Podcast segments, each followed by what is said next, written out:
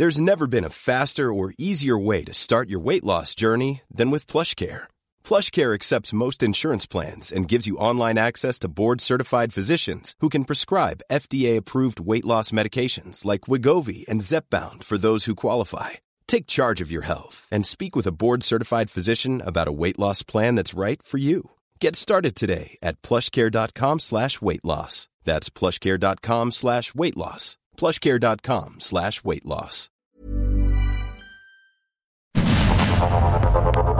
Heraldo Media Group presenta Sergio Sarmiento y Lupita Juárez. Información veraz y oportuna con un toque personal y humano. Por el Heraldo Radio, donde la H suena y ahora también se escucha.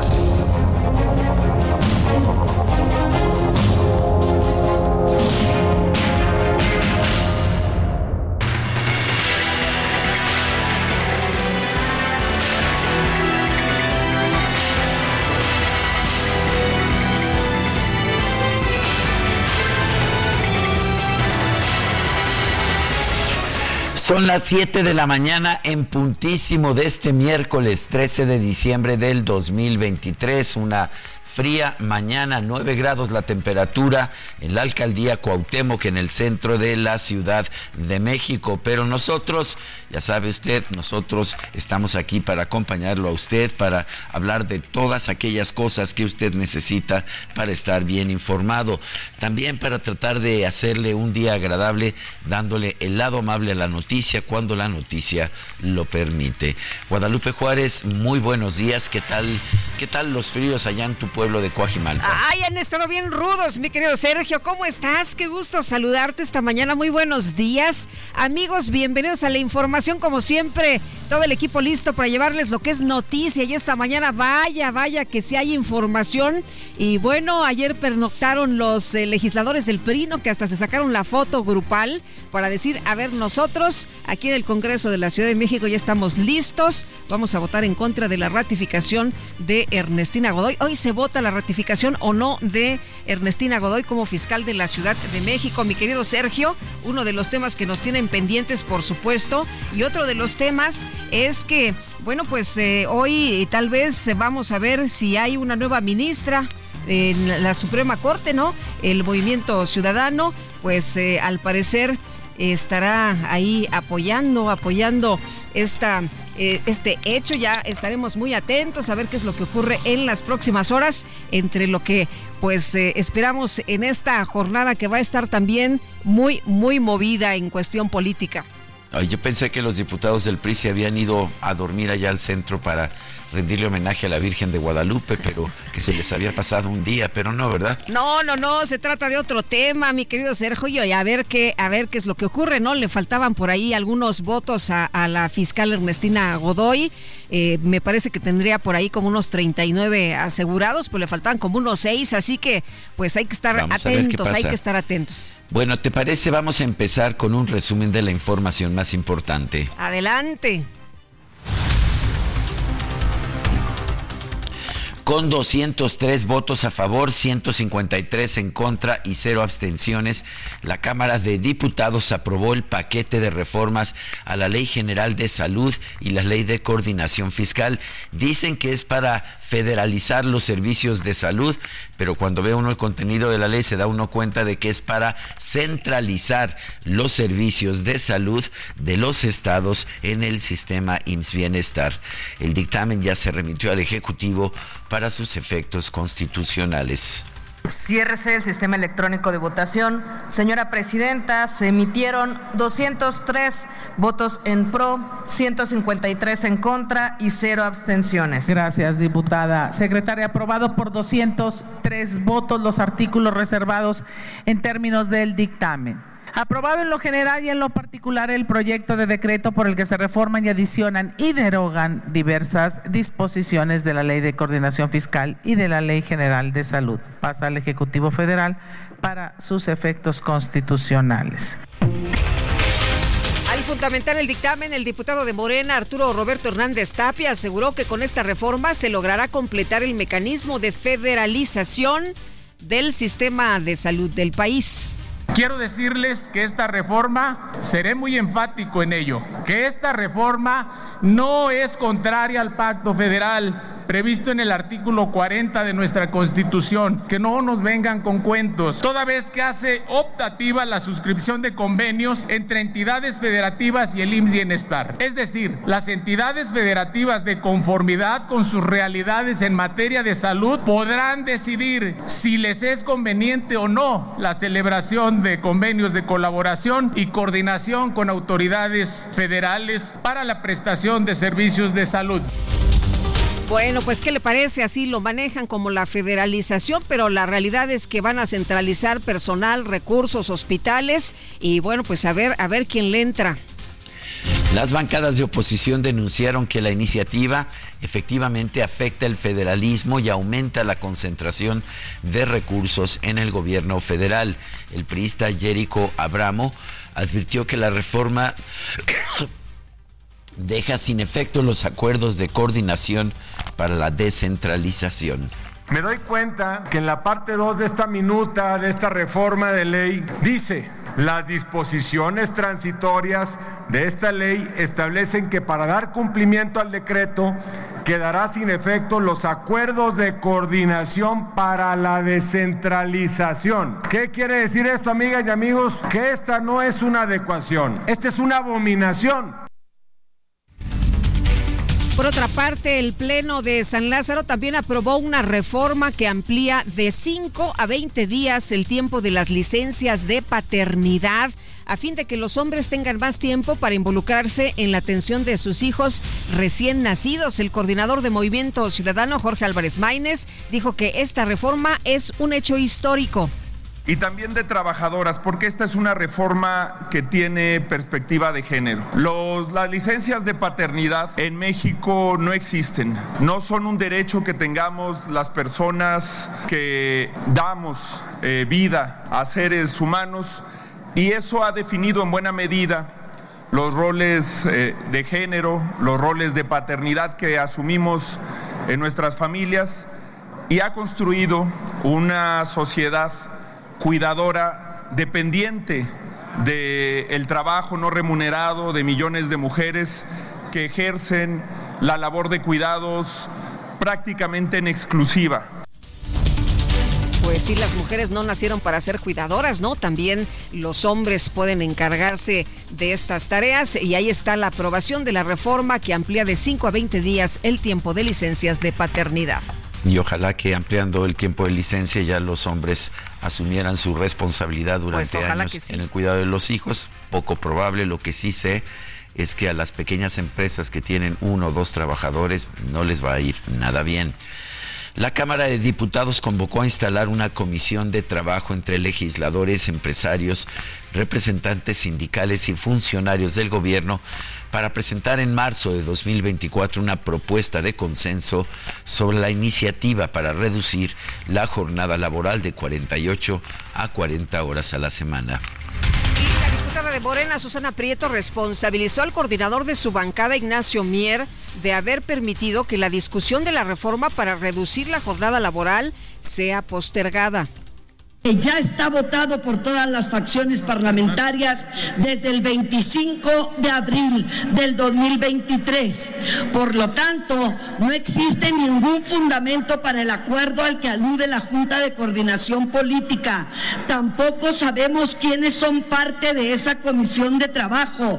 No establece las fechas en que se van a llevar acuerdo, perdón, a cabo los trabajos y tampoco dice con qué finalidad si ya se pronunció la Comisión de Puntos Constitucionales. Es cuanto, porque no me parece justo que sometan a votación un acuerdo que nadie conoce. Bueno, y la verdad es que no es culpa de Ignacio Mier. Todos sabemos en el medio que hubo un acuerdo para que a cambio del aumento de 20% en el salario mínimo se postergara la discusión de la jornada laboral. Así, pues así son las cosas. Esto lo pidió, eh, lo pidieron las organizaciones empresariales para tratar de proteger lo más posible a las pequeñas empresas. Con 403 votos a favor, uno en contra y una abstención, el Pleno de San Lázaro aprobó el nombramiento de Grisel Galeano García como Procuradora Fiscal de la Federación en sustitución de Arturo Medina Padilla la Fiscalía General de la República impugnó el fallo de la jueza segunda de distrito en materia de extinción de dominio, Ana Lilia Osorno, quien rechazó transferir a la Federación la residencia del exdirector de Pemex, Emilio Lozoya, en Lomas de Besares, valuada en 38 millones de pesos. El juez segundo de concursos mercantiles, Saúl Martínez Lira, notificó al Centro de Justicia Penal Federal con sede en el Reclusorio Norte que los bienes de la empresa Altos Hornos de México no pueden ser embargados, luego de que Alonso Ancira incumplió un pago de 112.5 millones de dólares a Pemex por el caso agronitrogenados. La sección instructora de la Cámara de Diputados aprobó el proceso de desafuero en contra del fiscal general de Morelos, Uriel Carmona. La mesa directiva informó que este miércoles el Pleno de San Lázaro se va a erigir como jurado de procedencia para conocer el dictamen de este caso. Ahora, lo curioso es que el caso no es el, juicio de procedencia, no es por este presunto feminicidio de una chica ya en Morelos o el feminicidio que tuvo lugar en la Ciudad de México y fueron a votar el cuerpo allá en Morelos, es porque supuestamente Uriel Carmona no se sometió a una prueba de confianza. Desde la noche de este martes, un grupo de diputados locales de oposición ingresó al Congreso de la Ciudad de México para garantizar su presencia en la sesión en la que se votará la ratificación de Ernestina Godoy como fiscal de la Ciudad de México. El presidente del PAN en la Ciudad de México, Andrés Ataide, advirtió que los diputados locales de su partido que voten a favor de la ratificación de Ernestina Godoy o que no acudan a la sesión de este miércoles podrían ser expulsados de las filas de Acción Nacional. El precandidato de la alianza opositora al gobierno capitalino, Santiago Taboada, anunció que un grupo de legisladores y alcaldes de oposición va a denunciar ante la Fiscalía General de la República y la Organización de Estados Americanos los presuntos actos de espionaje cometidos por la fiscal Ernestina Godoy. En el mes de enero seguramente estaremos buscando un encuentro en la OEA, precisamente porque queremos exponer este caso de espionaje político, este caso de espionaje a la oposición política. Como bien lo decía Lía y lo decía yo también, vamos a, a llevar esto a todos, hasta donde tope. Esto no puede quedar como una anécdota, esta no puede quedar como una nota en un medio el jefe de gobierno de la Ciudad de México, Martí Batres, llamó a los diputados locales del PAN a no obstruir la justicia oponiéndose a la ratificación de la fiscal Ernestina Godoy. La seguridad de la Ciudad de México es importante la ratificación de la fiscal. Hay un trabajo que se viene haciendo y lo que quieren los del PAN es evitar que reúna las dos terceras partes. Yo les haría un llamado a que no obstruyan, no obstruyan la justicia no obstruyan la ratificación de la fiscal, no perjudiquen a los habitantes de la Ciudad de México con esos actos. Porque quiere decir que en lugar de ayudar a que haya justicia y seguridad, lo que quieren es impunidad para actos de corrupción de funcionarios o exfuncionarios de la alcaldía. Por otro lado, el jefe de gobierno Batres llamó a aplicar un castigo ejemplar al conductor que arrolló a un grupo de peregrinos en la autopista México-Puebla, causando la muerte de tres personas.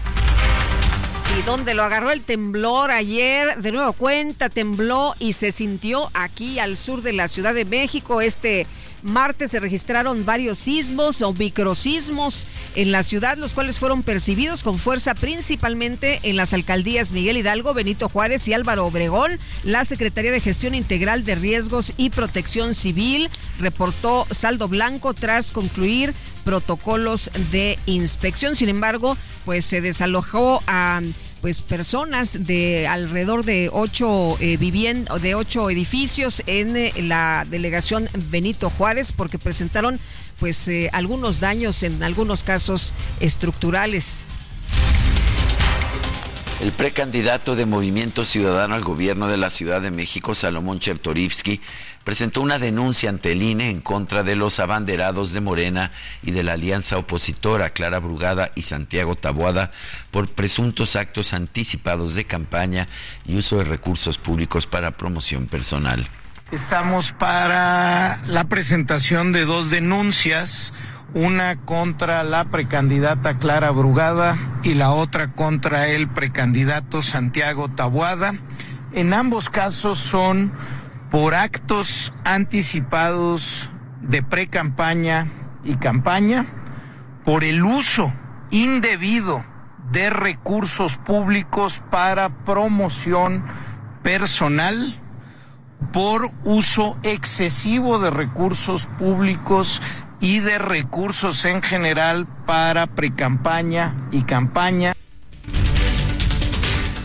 Video, la precandidata presidencial de la coalición Fuerza y Corazón por México, Xochitl Galvez, se pronunció en contra de la propuesta del presidente López Obrador de desaparecer al INAI y afirmó que este instituto es necesario para acabar con la corrupción. El presidente quiere desaparecer al INAI, la institución que transparenta la información de sueldos, contratos y gastos de la autoridad. Gracias al INAI, supimos que el dueño de la lujosa casa gris en Houston, donde vivía uno de los hijos del presidente, era de una empresa beneficiada con contratos millonarios de Pemex. Gracias al INAI, también nos enteramos que los cuates del otro hijo del presidente se volvieron millonarios vendiendo medicinas por dedazo al gobierno. A través de redes sociales, Xochitl Galvez dio a conocer que este martes acudió a la Basílica de Guadalupe con su familia. Además destacó que distintas comunidades indígenas de San Luis Potosí le entregaron un bastón de mando. Por su parte, la precandidata presidencial de Morena, Claudia Sheinbaum, difundió un video en el que aparece junto a las precandidatas de Morena, los gobiernos de cinco estados. Afirmó que ya es tiempo de mujeres. También es tiempo de mujeres. Pero de mujeres transformadoras, ¿eh?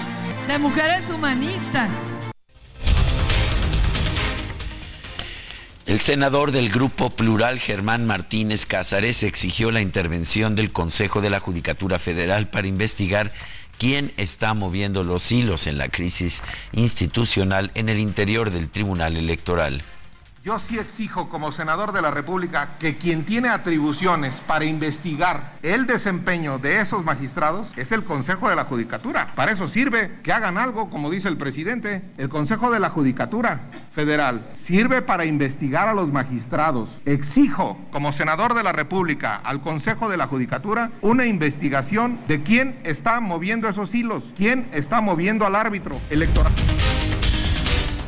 Bueno, a través de un comunicado en sus redes sociales, ayer el magistrado presidente del Tribunal Electoral, el todavía magistrado que va a renunciar el 31 de este mes, Reyes Rodríguez, afirmó que cualquier señalamiento en su contra por presunta imparcialidad debe hacerse con una sentencia en la mano. La Secretaría de Relaciones Exteriores llamó al gobierno de los Estados Unidos a reanudar de manera inmediata las operaciones de los tres cruces fronterizos cerrados temporalmente desde el pasado 27 de noviembre. El presidente de la Unión Americana, Joe Biden, advirtió que Israel ha comenzado a perder el apoyo de la comunidad internacional por los bombardeos indiscriminados contra la franja de Gaza. El gobierno de Argentina anunció un paquete de medidas de austeridad que incluye una devaluación del 54% del tipo de cambio oficial, así como la reducción de subsidios a energía y transporte. Bueno, y en la información de los deportes, Antonio Mohamed anunció este martes su renuncia a la dirección técnica de los Pumas de la UNAM tras la eliminación del torneo de apertura 2023.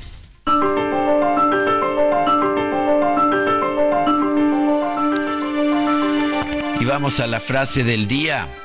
Hay algunos aeropuertos que te hacen sentir mejor, pero otros te hunden el corazón y no puedes esperar a salir de ellos. Norman Foster, el arquitecto que construía el nuevo aeropuerto internacional de México en Texcoco.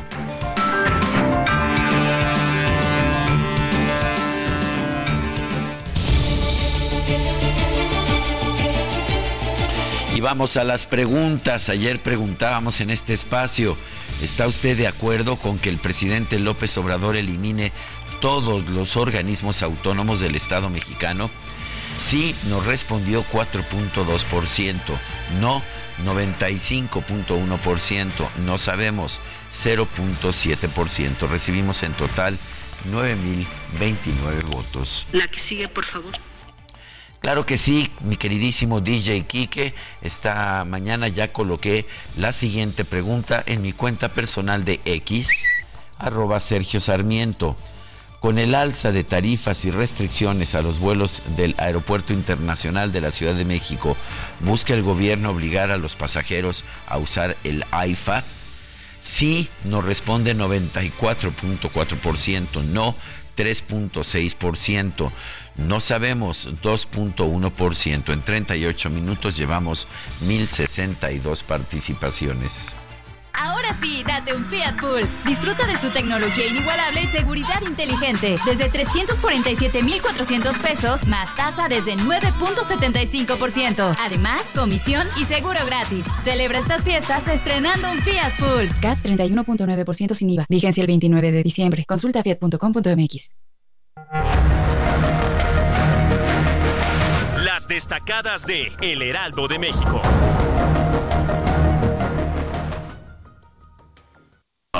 Señor Grinch, usted es cruel.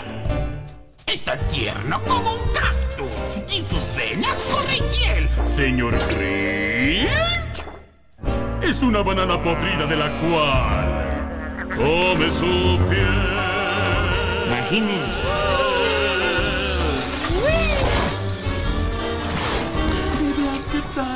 Es un monstruo.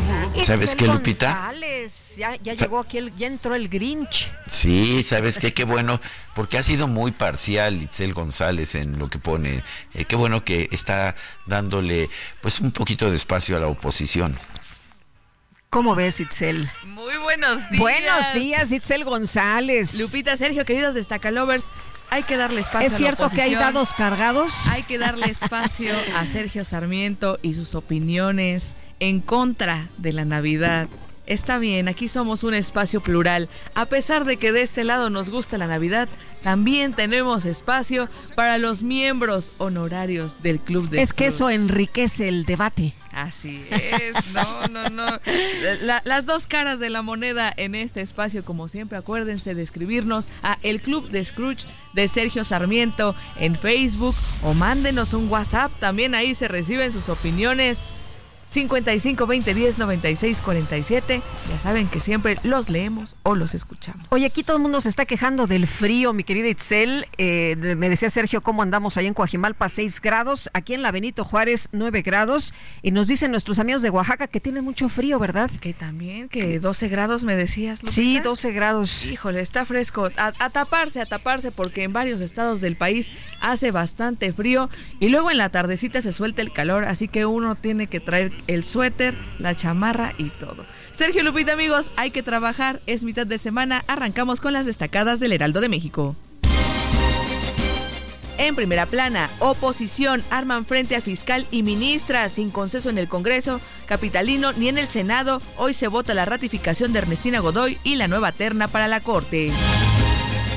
País, reducción jornada laboral, discusión hasta 2024. Mañana los diputados van a instalar comisión de trabajo para el análisis.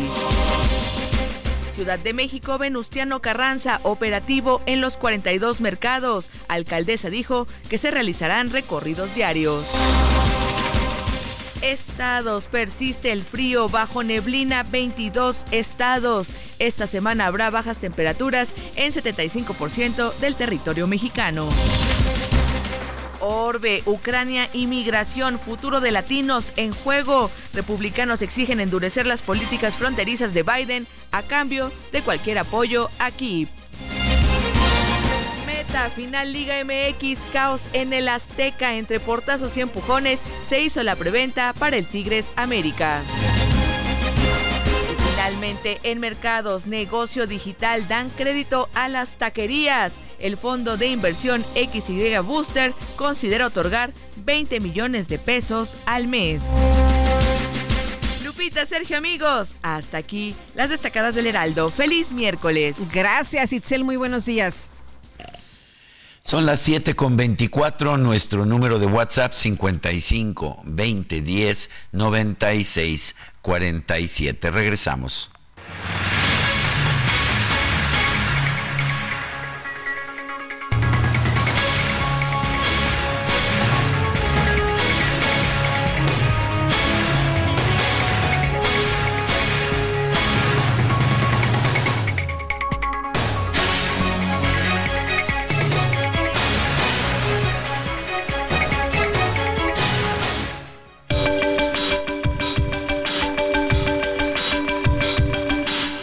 Sarmiento y Lupita Juárez quieren conocer tu opinión, tus comentarios o simplemente envía un saludo para ser más cálida esta mañana.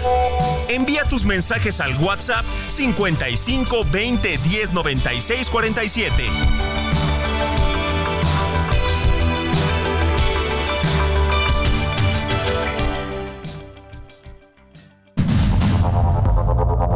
Continuamos con Sergio Sarmiento y Lupita Juárez por el Heraldo Radio.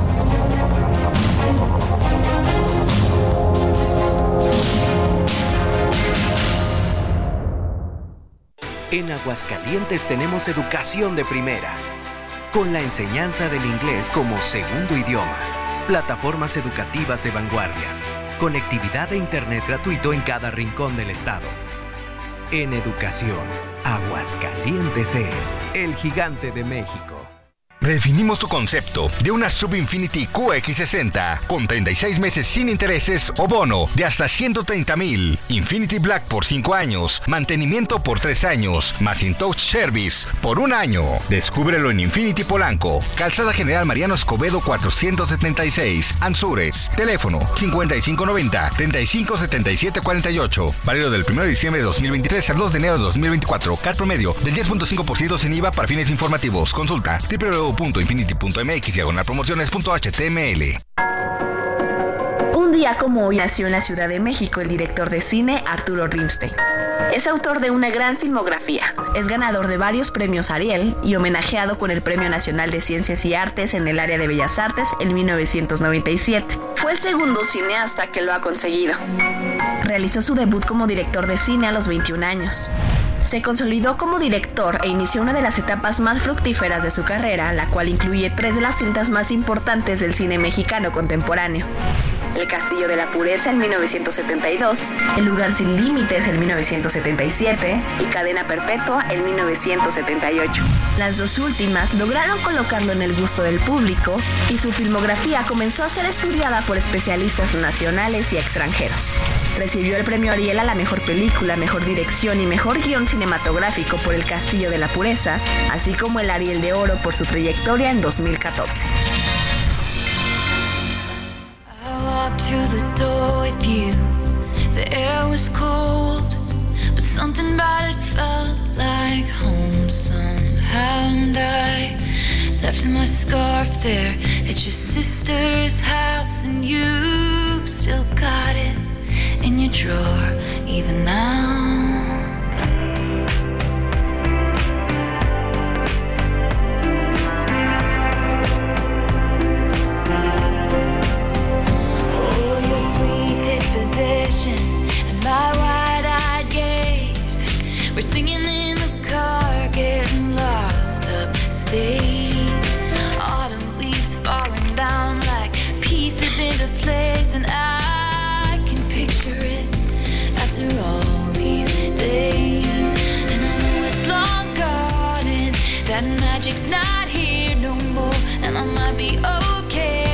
Pues es la nueva estrella del firmamento Guadalupe, como tú lo sabes, Taylor Swift ha tenido un éxito extraordinario, es quizás hoy la artista musical más cotizada en todo el mundo.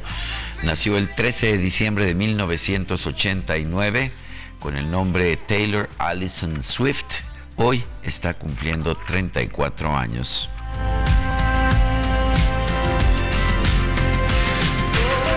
Pues le mandamos un abrazo grande, grande. Aquí en este equipo tiene mucha fan.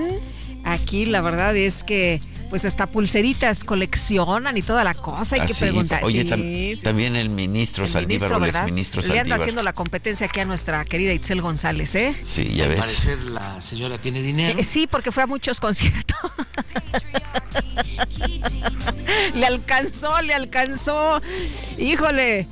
Pues este, hoy no trae suéter, pero de que fue al concierto, fue al concierto. Bueno, hoy estaremos escuchando a Taylor Swift y espero que la disfruten mucho, igual que nosotros. Y vámonos a los mensajes. Saludos y friolentos, fríos en Oaxaca, un chocolatito o un cafetín con mezcal. Esto para el frío. Ya me ando animando, ¿eh? Ya me ando animando. Ay, hasta se me hizo agua la boca. Este dice ese invierno. Saludos, Lupita, Sergio, todos excelente día, Antonio de Harvard. Pues sí, nos dicen que en Oaxaca están sintiendo mucho frío nuestros amigos del auditorio, así que les amamos, les mandamos un, un abrazo bien, bien calientito. Y bueno, pues echarse. Allá en Oaxaca, imagínate, mi querido. ¿Te acuerdas que una vez nos regalaron unos chocolatitos deliciosos? Ay, sí, ni me digas, ni me digas, me acuerdo muy bien. de los, este, es- mayordomo, ¿verdad? ¿Eh? ¿Qué tal? Sí, Nos consintieron ahí. Un, saludo para el dueño de, de eh, mayordomo que la verdad nos consintió con unos deliciosos chocolates. Dice otra persona, buenos días, saludos desde la fría Guadalajara. Los mejores, Lupita y Sergio. Gracias por hacer tan fabulosas las mañanas. Pod- ¿Podrías decirme a qué hora sale Mónica Soto? Un saludo al Químico Guerra, Ana María Díaz. Mónica Soto, la magistrada de, del Tribunal Electoral. No sé, no sé, o la verdad es que no, no sé si se refiere a ella o a Mónica Soto y Casa, la novelista. Pero en fin, bueno, este no sabemos si, si la magistrada hoy va a salir a dar algún reporte, algún informe. Este ya habló hace unos días, pero bueno, pues estaremos muy atentos, ¿no? De lo que ocurra en los próximos días ahí en el Tribunal Electoral, aunque las decisiones eh, que se van a tomar con respecto al cambio del magistrado presidente serán a partir de enero. Bueno, nos dice Patricia desde Tequisquiapan. Hola, hola amigos, muy buen miércoles. Yo parto hoy para la ciudad a pasar Navidad con la familia. Espero no sea un caos el tránsito. No, bueno, pues espera mal, espera mal, porque la verdad ha sido un caos horrible aquí. Ya en la Ciudad de México está muy difícil y llegar a San Jerónimo en el sur, pues sí ha estado complicado. ¿eh? Saludos afectuosos a todos desde Tequisquiapan. Soy Patricia. Oye, le quiero mandar también un abrazo a nuestro querido Juan Guevara, que nos dice, a ver, a ver, este... mm, no se quejen, no se me quejen del frío, Sergio y Lupita. En Chicago, menos tres. En Chicago este día. No, yo no quisiera estar en Chicago. Este, no, pero, pero allá hay calefacción central, esa es la Sí, diferencia. sí, y no sí. se siente. no, se, siente. igual. a ver, sal, a ver, salte un ratito. Sí, no, para salir sí, pero te sales un rato y el transporte público tiene calefacción, los edificios tienen calefacción, las oficinas. Pues las mira, que yo, yo andaría corriendo, ¿eh? Yo andaría corriendo para que rápido llegara a algún lugar donde hubiera calorcito, porque la verdad sí hace mucho frío allá. Alguna vez estuve en Chicago en el mes de mayo. No, qué cosa. Qué cosa, hacía muchísimo frío este que, pues nosotros la verdad no estamos acostumbrados acá en México. Y bueno, vámonos a la información, mi querido Sergio, vamos directo a lo que es noticia esta mañana. Desde la noche de este martes, un grupo de diputados locales de oposición ingresó al Congreso de la Ciudad de México para garantizar su presencia en la sesión en la que se votará la ratificación de Ernestina Godoy como fiscal de la Ciudad de México. Cintia Stettin nos tiene el reporte. Cintia, adelante. Muy buenos días, Sergio y Lupita. Buenos días al auditorio. Pues legisladores de Morena, PAN y PRI tomaron la decisión de pernoctar en el Congreso de la Ciudad de México. Esto para evitar que alguna movilización o cierre de calles les impida el acceso a este inmueble y con ello se pierdan la discusión sobre la ratificación de Ernestina Godoy al frente de la Fiscalía General de Justicia Capitalina que se llevará a cabo hoy y es que principalmente los panistas y priistas buscan garantizar su estancia en el órgano legislativo, pues para la ratificación de Godoy Ramos se requieren 44 votos, de los cuales Morena solo tiene 39 y ellos como oposición, hablando del PAN y PRI 27. Comentarte pues que ayer por la tarde, alrededor de las 2 de la tarde, se vio a varios legisladores ingresar al recinto legislativo con maletas, cobijas, abrigos y demás cosas necesarias para combatir el frío de esta época decembrina. Algunos de los panistas que pues estuvieron en el recinto fueron o que están en el recinto más bien son Luisa Gutiérrez Ureña, Claudia Montes de Oca, Daniela Álvarez, Diego Garrido, Federico Chávez, entre otros, mientras que de por parte de los morenistas a quienes también les pidieron permanecer en el perímetro del centro histórico, se encuentra la coordinadora de esta bancada, Marta Ávila, y el diputado Alberto Urincho. Comentarte que en tanto la bancada del PRI conformada por Fausto Zamorano, Ernesto Alarcón, Tania Larios, Lupita Barrón y Maxta González también ya se encuentran en este inmueble. Cabe destacar pues que los alrededores de, del Congreso de la Ciudad de México ya se encuentran resguardados desde ayer por la noche por elementos de la Secretaría de Seguridad Ciudadana, pues también para que los eh, capitalinos tomen esto como una previsión y tomen alternativas. Es la información que tenemos hasta el momento. Muy buenos días, seguimos pendientes. Gracias, Cintia. Cintia Stettin. Bueno, y Ernesto Alarcón, coordinador del grupo parlamentario del PRI en el Congreso de la Ciudad de México, te agarramos con todo y pijama. ¿Cómo estás? Muy buenos días. Buenos días, aquí ya listos para empezar hoy la gran sesión.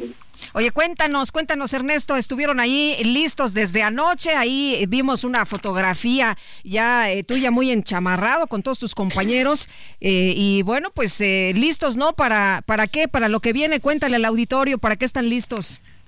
Sí, muy buenos días, efectivamente anoche estuvimos aquí en el Congreso, efectivamente aguantando las altas temperaturas del frío pero listos. Hoy se lleva a cabo la sesión en pleno para la ratificación a la propuesta de la fiscal por parte de la Jefatura de Gobierno. Eh, ¿Cómo están los votos? ¿Cómo están las cuentas hasta este momento? Eh, nosotros en la oposición estamos, que nos mantenemos firmes, eh, el, el, PAN con sus 15 votos, este, el, sus 8 votos del PRI, eh, los votos de Movimiento Ciudadano que han seguido manifestando su interés ahí con la reserva del caso y listos, nosotros tenemos 27 votos. Eh, Ernesto, ayer eh, en redes sociales circulaba información en el sentido de que pues se podría votar alguno de los eh, de las legisladoras eh, a favor de la ratificación, en tanto que alguno de los priistas no se iba a presentar. ¿Están todos están todos los que deben votar el día de hoy? lo que pasó en redes sociales, efectivamente, como usted bien dijo, son rumores. Aquí estamos los ocho diputados del PRI, listos, presentes para hacer el debate y poder tener el, la votación final.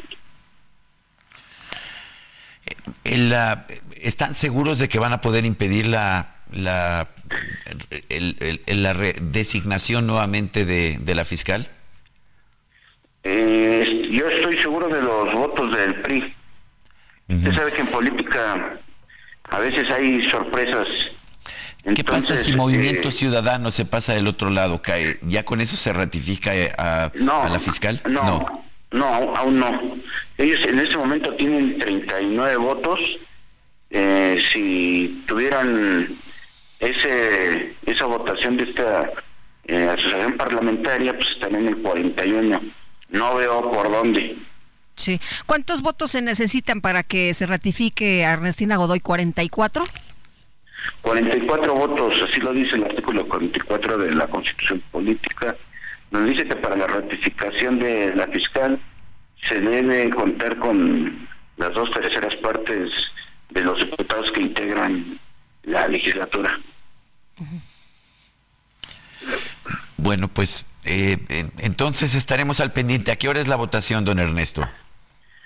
Mm, está un poco impreciso el tema, está en el orden del día en dictámenes. Primero se lleva a cabo la, lectura de, de, informes, después viene una serie de iniciativas y vienen los dictámenes. Calculamos que entre 11 y 12 puede ocurrir el tema de la fiscal.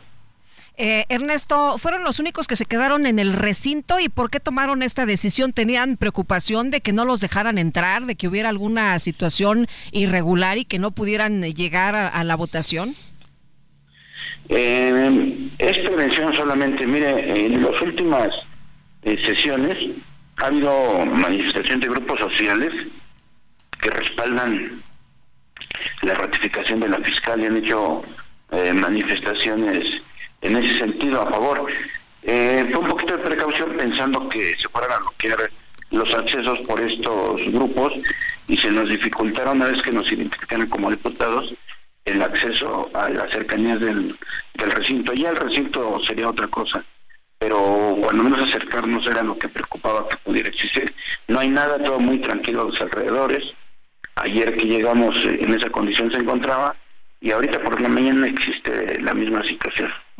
Bueno, pero por lo pronto nos dice que los priistas todos están completos. Aquí estamos firmes ya. Muy bien, pues muchas gracias por tomar nuestra llamada. Muy buenos días. Gracias, buenos días. Ernesto Alarcón Jiménez, coordinador del Grupo Parlamentario del PRI en el Congreso de la Ciudad de México.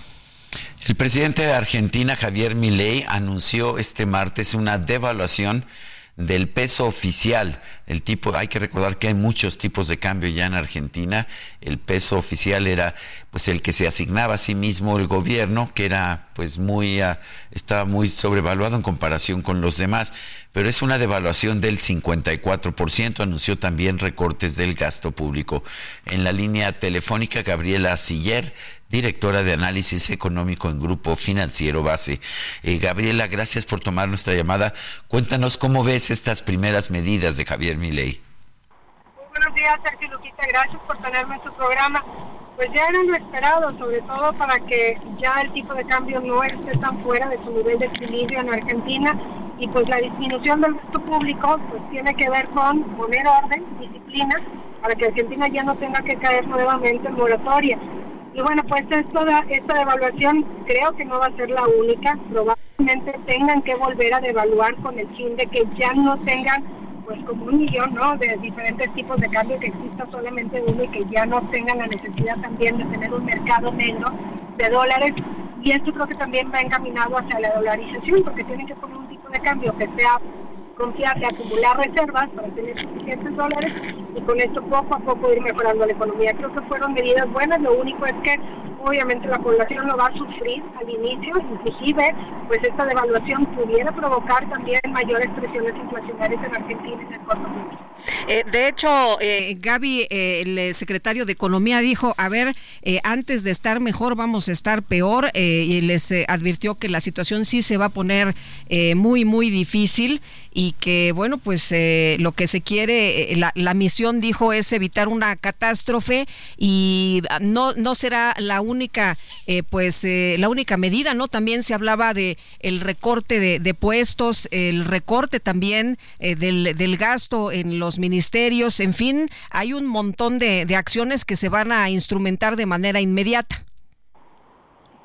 Sí, así es, y es que el gobierno de Argentina está muy endeudado por eso es que ha caído en moratoria y que prácticamente han vivido en una crisis los últimos 20 años. Y esto que dijo de que primero van a estar peor es precisamente porque es el gasto público el que genera el crecimiento económico allá en Argentina. De hecho, ellos se recuperaron rápidamente de la crisis del COVID, pero al ser por medio de gasto público y reparto de transferencias, pues esto hace que no sea sostenible en el largo plazo. Y entonces es poner disciplina. Es, digo, si lo queremos comparar, por ejemplo, con finanzas personales, pues alguien que gasta mucho y se gasta toda una tarjeta de crédito y nada más va pagando el mínimo, pues obviamente esto se va haciendo una bola de nieve en el largo plazo. Y quien quiera de repente, bueno, pues ahora sí voy a ser más disciplinado, pues lo va a sufrir consumiendo menos. Esto a nivel país es lo que le va a suceder a Argentina.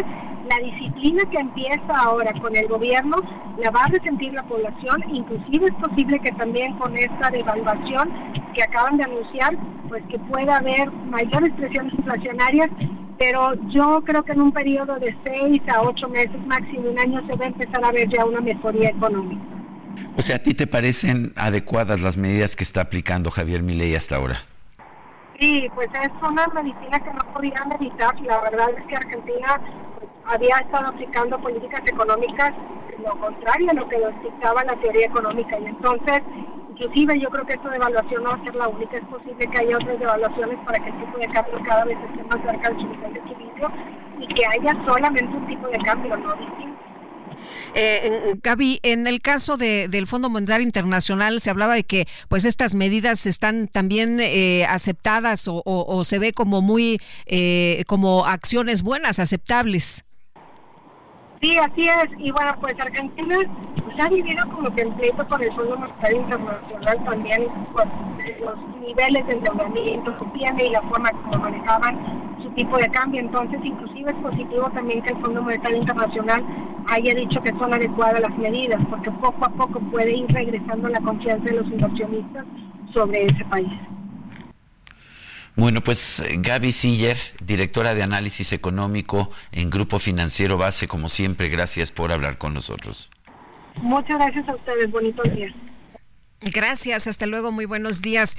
Bueno, y vamos con otras informaciones. Fíjese usted que una mujer falleció y 36 personas están hospitalizadas por un incendio que se registró ayer en un edificio de oficinas y viviendas particulares en el centro de Buenos Aires, precisamente allá en Argentina. Hay 36 personas hospitalizadas.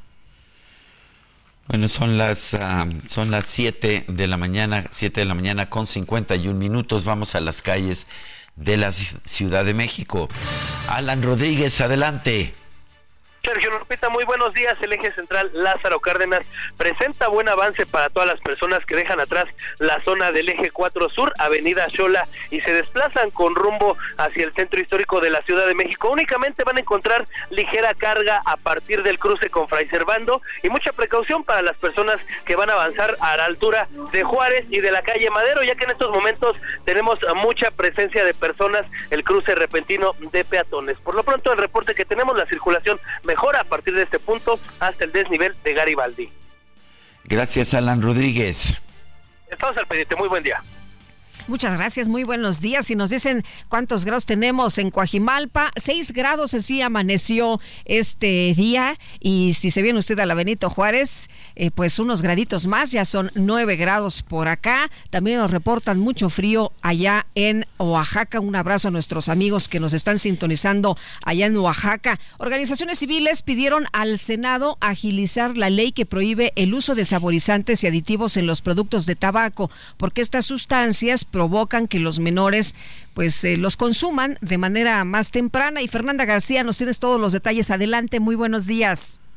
Sergio Lupita, ¿qué tal? Buen día, un saludo a usted y a su auditorio. Pues les cuento que más de 50 organizaciones civiles pidieron a los senadores agilizar la ley que prohíbe el uso de saborizantes y aditivos en los productos de tabaco, ya que estas sustancias provocan que los adolescentes consuman de manera temprana estos productos.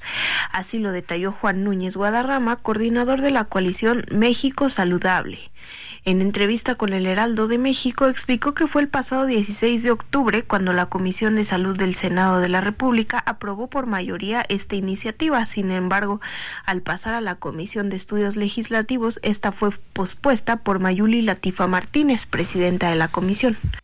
Núñez Guadarrama explicó que este retraso se podría deber a que la industria tabacalera esté presionando a los legisladores para que no prohíban esto y pues sus productos se sigan vendiendo agregó que como organizaciones se están preocupando por el hecho de que eh, al año en México están muriendo más de 63 mil eh, personas por causas directas atribuibles al consumo del tabaco. Sabemos que su venta es legal y no se puede prohibir algo que ya está asentado en la cultura de muchas personas, pero eso no quita que el tabaco sea una sustancia lesiva que contiene cancerígenos y otras enfermedades. Es por ello que no debe de ser disfrazado, subrayó. Ante el, el aplazamiento de esta iniciativa, las organizaciones civiles en conjunto mandaron una carta a la senadora panista que detuvo este hecho, en la que recalcaron que de manera inmediata se discuta la iniciativa que se aprobó hace algunos meses en el Senado. Un montón de organizaciones que estamos eh, trabajando en temas de enfermedades no transmitibles eh, pedimos de la forma más respetuosa a esta senadora que por favor se discuta la iniciativa que fue aprobada mayoritariamente en la Comisión de Salud, porque es inexplicable que se, que se haya detenido. Finalmente, el coordinador sostuvo que este es el siguiente paso para proteger la salud de la gente, no para prohibirle nada, pues es necesario que la industria tabacalera evite agregar estos saborizantes y aditivos a los productos que tienen tabaco. Es la información que les tengo, Sergio Lupita. Hasta luego.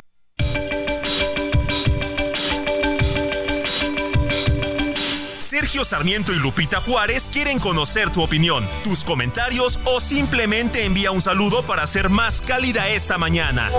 Envía tus mensajes al WhatsApp 55 20 10 96 47.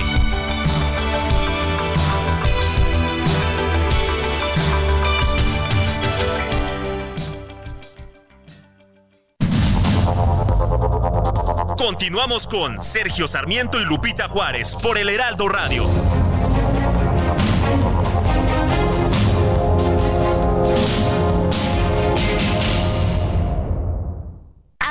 Sí, date un Fiat Pulse. Disfruta de su tecnología inigualable y seguridad inteligente. Desde 347,400 pesos, más tasa desde 9.75%. Además, comisión y seguro gratis. Celebra estas fiestas estrenando un Fiat Pulse. CAT 31.9% sin IVA. Vigencia el 29 de diciembre. Consulta fiat.com.mx.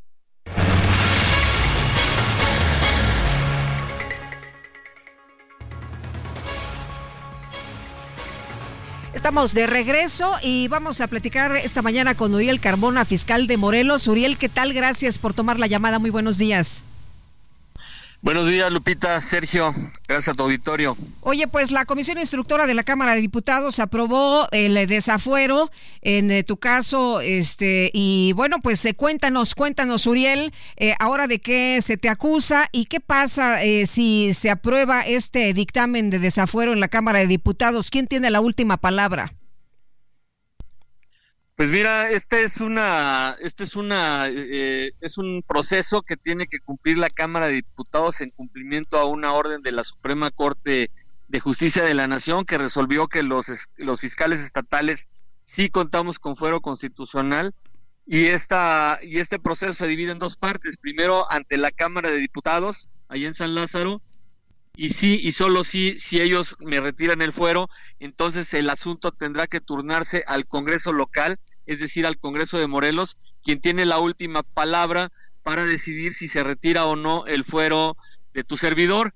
Entonces, eso es eh, así es como está establecido en el artículo 111 de la Constitución. Yo tengo derecho a defenderme, tengo derecho a comparecer hoy ante la Cámara de Diputados. Estamos valorando asistir. Yo quiero, yo quiero, este, que se me escuche la versión de, de los hechos de los que se me acusa. Ni siquiera son delitos, ¿saben? Eh, se me acusa de que cuando me designaron fiscal en 2018 yo no contaba entonces con unos eh, unas evaluaciones de control de confianza. Sin embargo, esas evaluaciones no son requisito de ingreso en la Constitución de Morelos para ser designado fiscal. Ningún fiscal de la República tiene esas evaluaciones antes de ser designado porque todos somos eh, eh, eh, decididos, designados a través de una terna. Entonces, pues nadie sabe a ciencia cierta que va a ser designado fiscal y solamente cuando ya es designada una persona fiscal es cuando acude a evaluarse. Entonces no es delito, ese es un tema pues, realmente administrativo, sin embargo, pues ya tengo años yo soportando una persecución política, la Fiscalía del Estado ha sido incómoda para algunos actores políticos eh, de diferentes niveles y lo único que hemos hecho pues es defendernos con la ley y con la razón. Ahora sabemos, fiscal, que los juicios políticos son más políticos que juicios. O sea que esto va a depender un poco de los votos que se tengan. ¿Cómo están los votos tanto en la Cámara de Diputados Federal como en el Congreso de Morelos? Pues mira, no, no podría yo tener una, una opinión objetiva. Yo, yo pienso que eh, el juicio político precisamente lo que, el- lo que debe valorar el- la Cámara de Diputados es que si la acusación penal deriva de una persecución política, el fuero es para lo que sirve, ahí es donde debe prevalecer el fuero.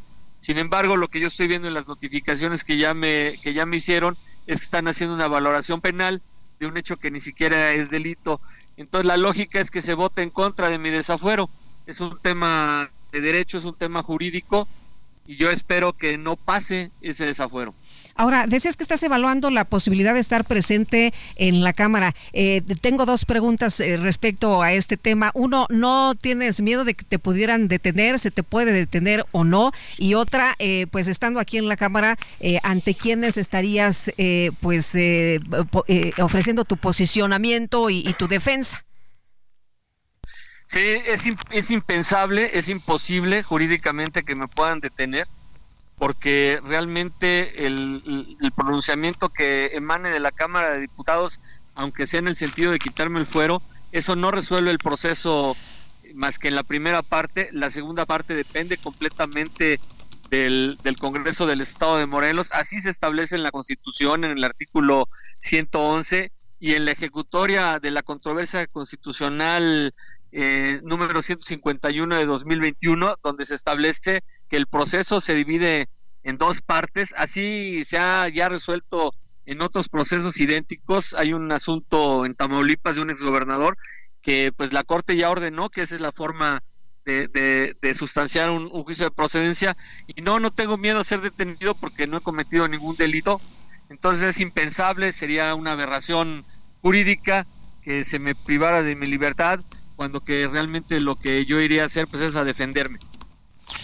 El, ¿Qué mayoría se necesita en el Congreso Federal y en el Congreso de Morelos para, para poder, ah, para, para que proceda el juicio político?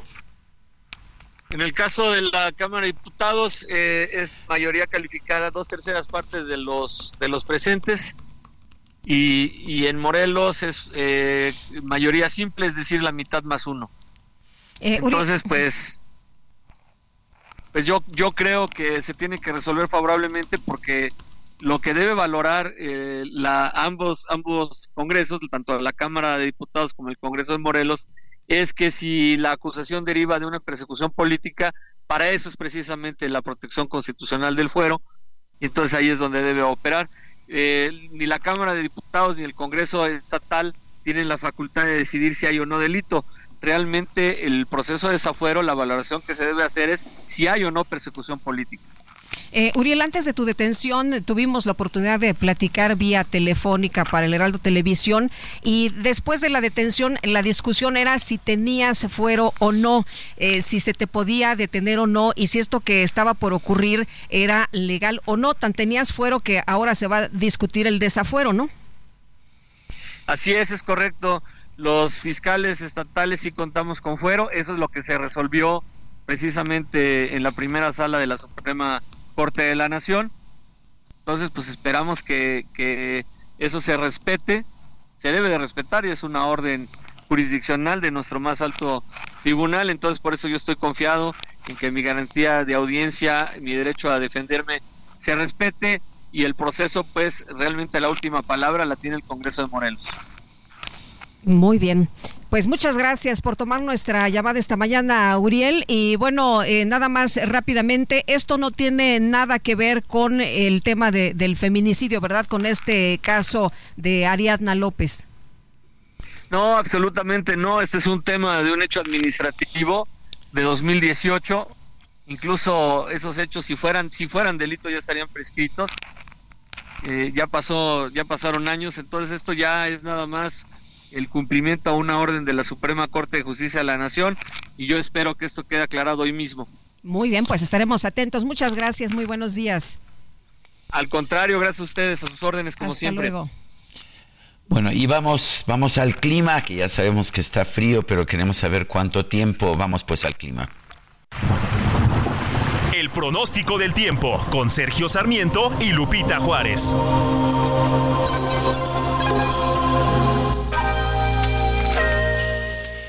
Javier Rodríguez, meteorólogo, meteorólogo del Servicio Meteorológico Nacional de la Conagua. Adelante, ¿qué nos tienes? Hola, ¿qué tal? Muy buenos días, Lupita y Sergio. Les comento que este miércoles se espera que el frente número 16 continúe como estacionario en el occidente del Mar Caribe. Esto estará en interacción con un canal de baja presión extendido sobre el Golfo de México y el sureste del país. Ambos sistemas originarán lluvias que podrán ser puntuales muy fuertes en Yucatán y Quintana Roo, además de lluvias fuertes en Tamaulipas, Veracruz, Oaxaca, Chiapas, Tabasco y Campeche. La masa de aire ártico que está impulsando este sistema frontal comenzará a modificar sus características térmicas y permitirá un gradual ascenso de las temperaturas vespertinas en zonas del norte, noreste, centro, oriente del territorio nacional además de que prevalecerá viento de componente norte con rachas de 80 a 100 kilómetros por hora en el Istmo y Golfo de Tehuantepec. Aún así, tenemos que mantenernos en vigilancia respecto a las temperaturas, debido a que esta noche ingresará ya un nuevo frente frío sobre el noro, noroeste y norte del país, lo cual reforzará las temperaturas frías, principalmente durante horas nocturnas y matutinas.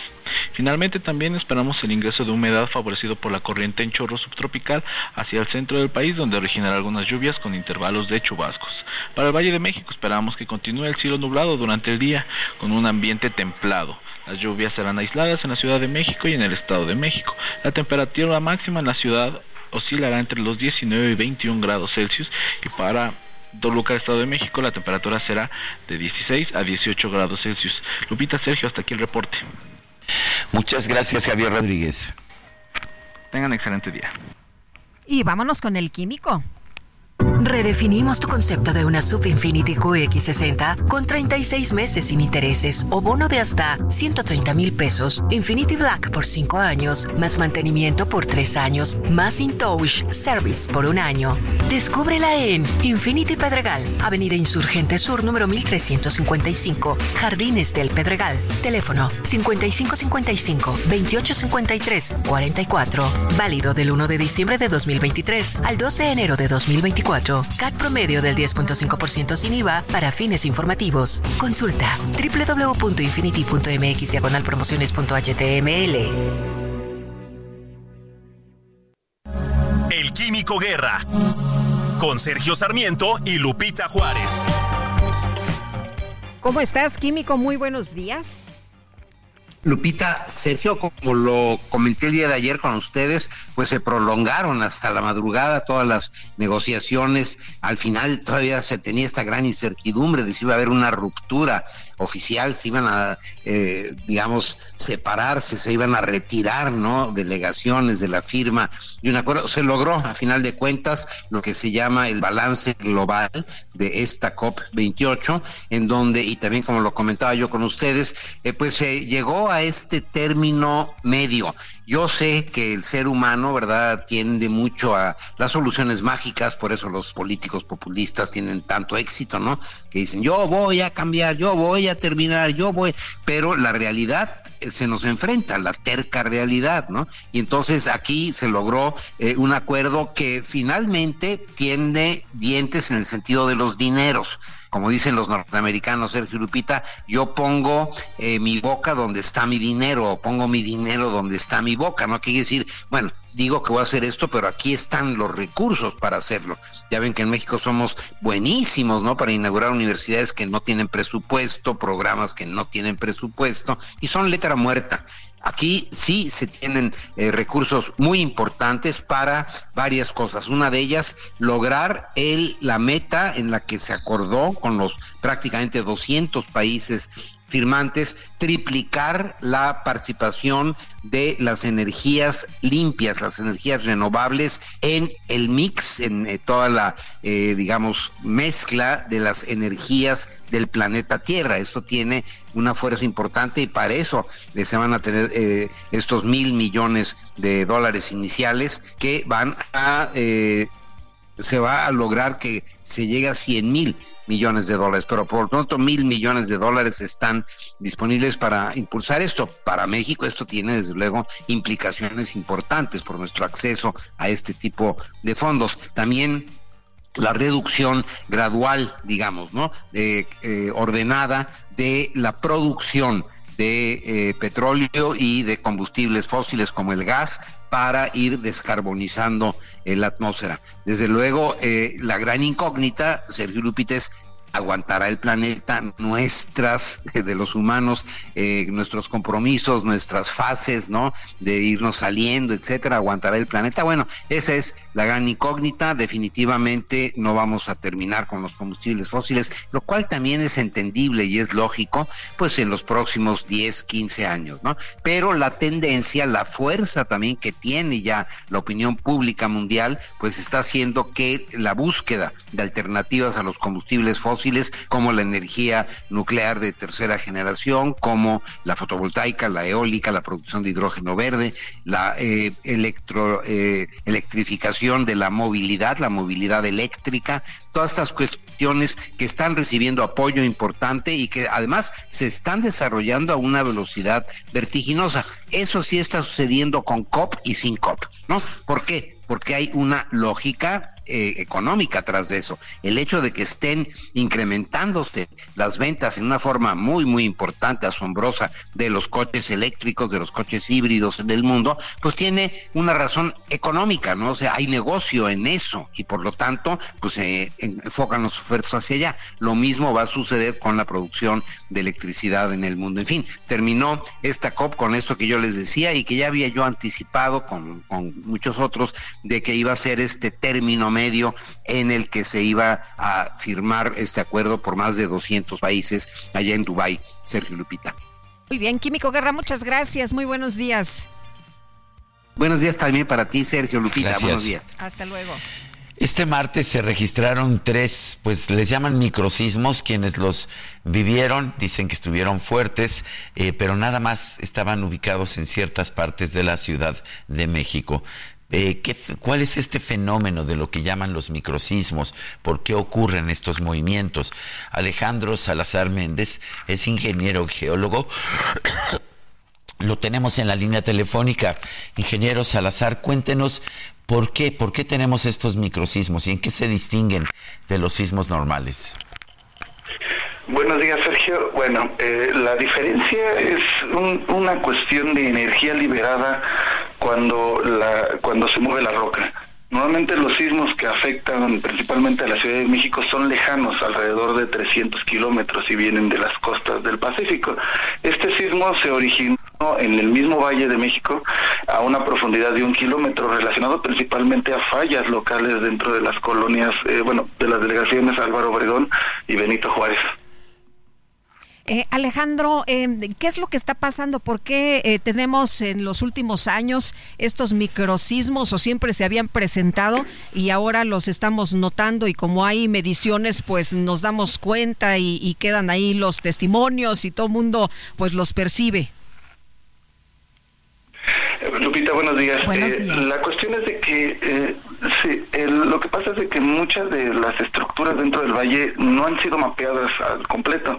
Se tienen algunas conjeturas, eh, todavía es tema de discusión dentro de los científicos de ciencias de la Tierra, pero principalmente parece ser de que en algunas condiciones y en algunos casos de enjambres sísmicos dentro del Valle de México están relacionados por los mismos sismos lejanos, ya que estas eh, estas fallas están tratando de buscar, bueno, las fallas internas del Valle de México están tratando de buscar un equilibrio, pero los sismos lejanos que vienen, por ejemplo, de Michoacán, de Guerrero, de Oaxaca, alteran el equilibrio de estas fallas y empiezan a generar sismos recurrentes. Todavía es un tema de debate, ya que se necesita más investigación en la zona. La- estos, estos sismos pueden llegar a ser catastróficos como algunos de los sismos macro que hemos tenido en el pasado. Eh, no, no, es muy difícil que se generen sismos mayores a 4 grados. Bueno, este, cuatro, bueno, que tengan 4 grados de magnitud, ya que eh, este, no tienen una longitud eh, mayor. Eh, ¿A qué es lo que me refiero? Por ejemplo, en las zonas de, de, Guerrero o de Michoacán, los sismos que generan eh, estos estos sismos gigantescos de, de 6, 7, 8 grados, eh, son sismos que se mueven, o sea, son fallas que son generadas en áreas que se extienden decenas de kilómetros cuadrados. En este en estos casos los sismos, como se generan en fallas que se extienden pocos kilómetros, generan sismos de poca magnitud. Eh, Alejandro, ayer eh, los que lo sintieron eh, decían que estuvieron durísimos, la gente estaba súper asustada, decían es que se sintió como un jalón, se sintió muy fuerte, pero además eran seguiditos, primero uno, dos, tres, y me decía una persona, bueno, yo sentí hasta cuatro y después vi que, que se contabilizaron cuatro. Eh, hubo grietas en algunas, en algunos edificios, afectaciones por acá en Miscuac. Pueden ser eh, estos estos eh, por la cercanía eh, eh, graves eh, pueden tener afectaciones severas por la poca profundidad Así es. Lo, que pasa es de que como son sismos relativamente solos, pongo un ejemplo otra vez, los sismos grandes que vienen de Guerrero, de, Guerrero, de Michoacán, son sismos que se originan a 50, 60 kilómetros de profundidad en zonas donde se contienen y, y, las cuestiones geológicas y litológicas de, de- de donde se generan estos sismos amortiguan eh, las ondas. En este caso, como fue a menos de un kilómetro de profundidad, eh, no tuvo tiempo de amortiguarse en la roca, entonces la energía liberada se, se transmitió directamente a las estructuras y en toda la zona que rodea estas casas. Entonces, lamentablemente, eh, pues sí, las personas percibieron una intensidad mucho mayor a la que fue, a la que mm, bueno, el servicio sismológico marca, ya que pues, la- el sentir de las personas eh, estuvo muy cerca al evento y esto lamentablemente puede ser eh, perjudicial para las estructuras. Méndez, ingeniero geólogo, gracias por ayudarnos a entender estos microsismos.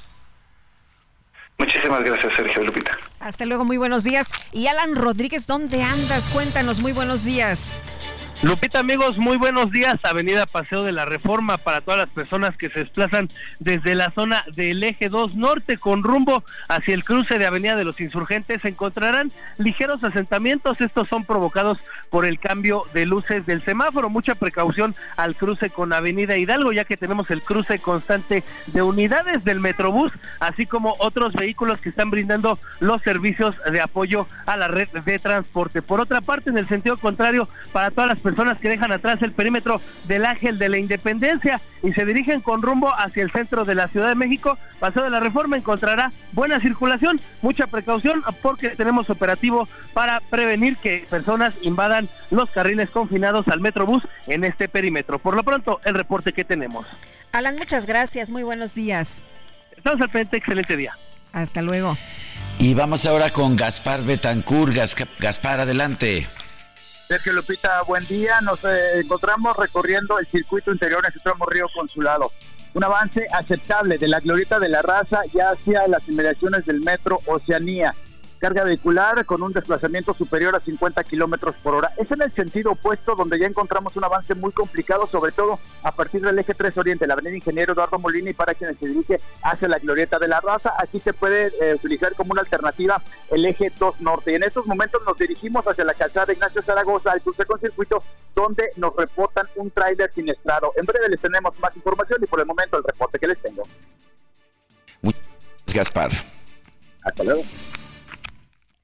Bueno, y seguimos con la información. Fíjese usted que, pues, eh, de acuerdo con lo que se ha dado a conocer, los incrementos en los servicios aeroportuarios que se van a aplicar a partir de 2024 en el Aeropuerto Internacional de la Ciudad de México son inconstitucionales, es lo que asegura el Instituto Nacional de Investigaciones Jurídico Aeronáuticas. Ayer platicamos precisamente sobre este tema y nos decían que, pues, eh, como no se ha hecho ningún ajuste en los últimos 10 años, pues ya era necesario este del 77, del 77%, aunque pues también la- las reacciones no se han hecho esperar y se habla de que pues es una muy mala decisión que se busca, por cierto, que sea revertida.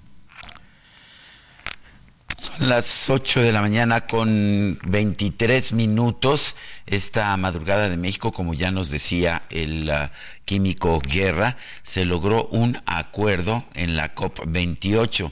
Sin embargo, si bien eh, los directivos de la COP28 dijeron que era un acuerdo histórico, esto es lo que señaló el presidente Sultán Al-Jaber de esta COP28, y quien, quien dijo que tanto los Estados Unidos como la Unión Europea ofrecieron aportaciones importantes, pues muchos de los participantes señalaron que al no prohibir definitivamente los combustibles fósiles, pues simple y sencillamente no se iba a lograr mantener la temperatura a los niveles que se pretende.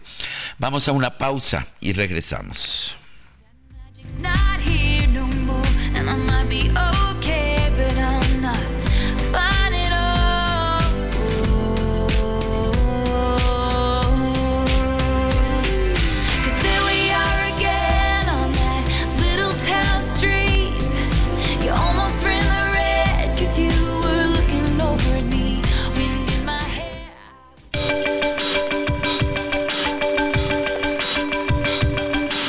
Sergio Sarmiento y Lupita Juárez quieren conocer tu opinión, tus comentarios o simplemente envía un saludo para ser más cálida esta mañana. Envía tus mensajes al WhatsApp 55 20 10 96 47.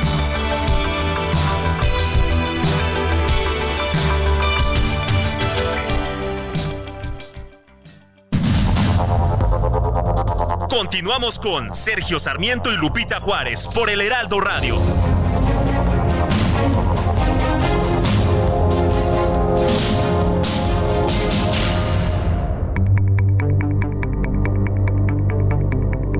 Jaque Mate con Sergio Sarmiento.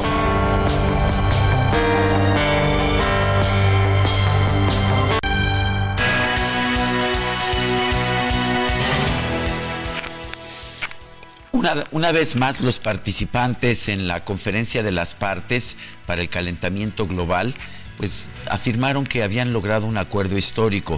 Esto lo dijo esta madrugada el presidente de la COP. Hey, it's Ryan Reynolds and I'm here with Keith, co-star of my upcoming film If, only in theaters May 17th. Do you want to tell people the big news? All right, I'll do it. Sign up now and you'll get unlimited for $15 a month and six months of Paramount Plus Essential Plan on us. Mintmobile.com slash switch. Upfront payment of $45 equivalent to $15 per month. Unlimited over 40 gigabytes per month. Face lower speeds. Videos at 480p. Active Mint customers by 531.24 get six months of Paramount Plus Essential Plan. Auto renews after six months. Offer ends May 31st, 2024. Separate Paramount Plus registration required. Terms and conditions apply if rated PG.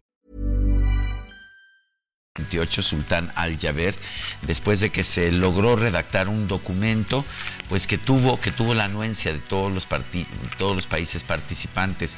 Una de las características de la COP, esta conferencia de las partes, es que cualquier tipo de acuerdo debe ser aceptado por todos los participantes y no nada más por algunos o incluso por la mayoría.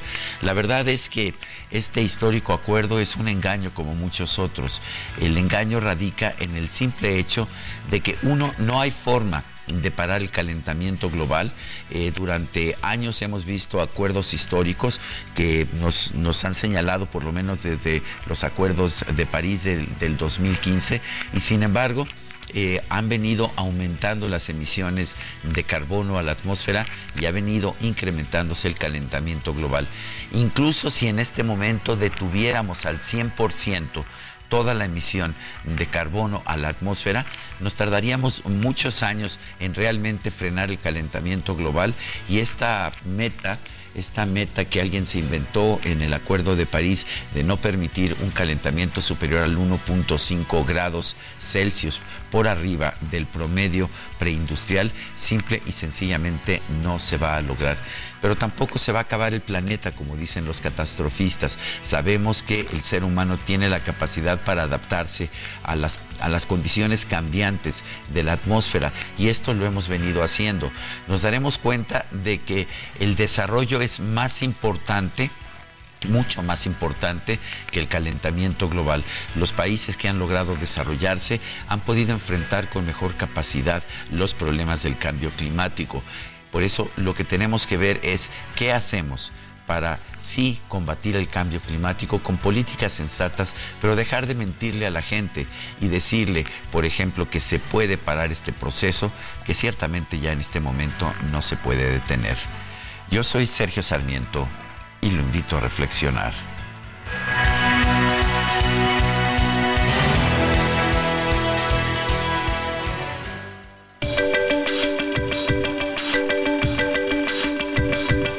Para Sergio Sarmiento, tu opinión es importante.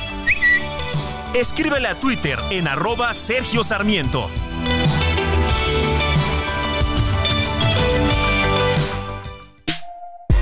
Nice to meet you could show you incredible things. Magic, madness, heaven, sin. Saw you there and I thought, oh my god, look at that face. You look like my next mistake. Love's a game, wanna play.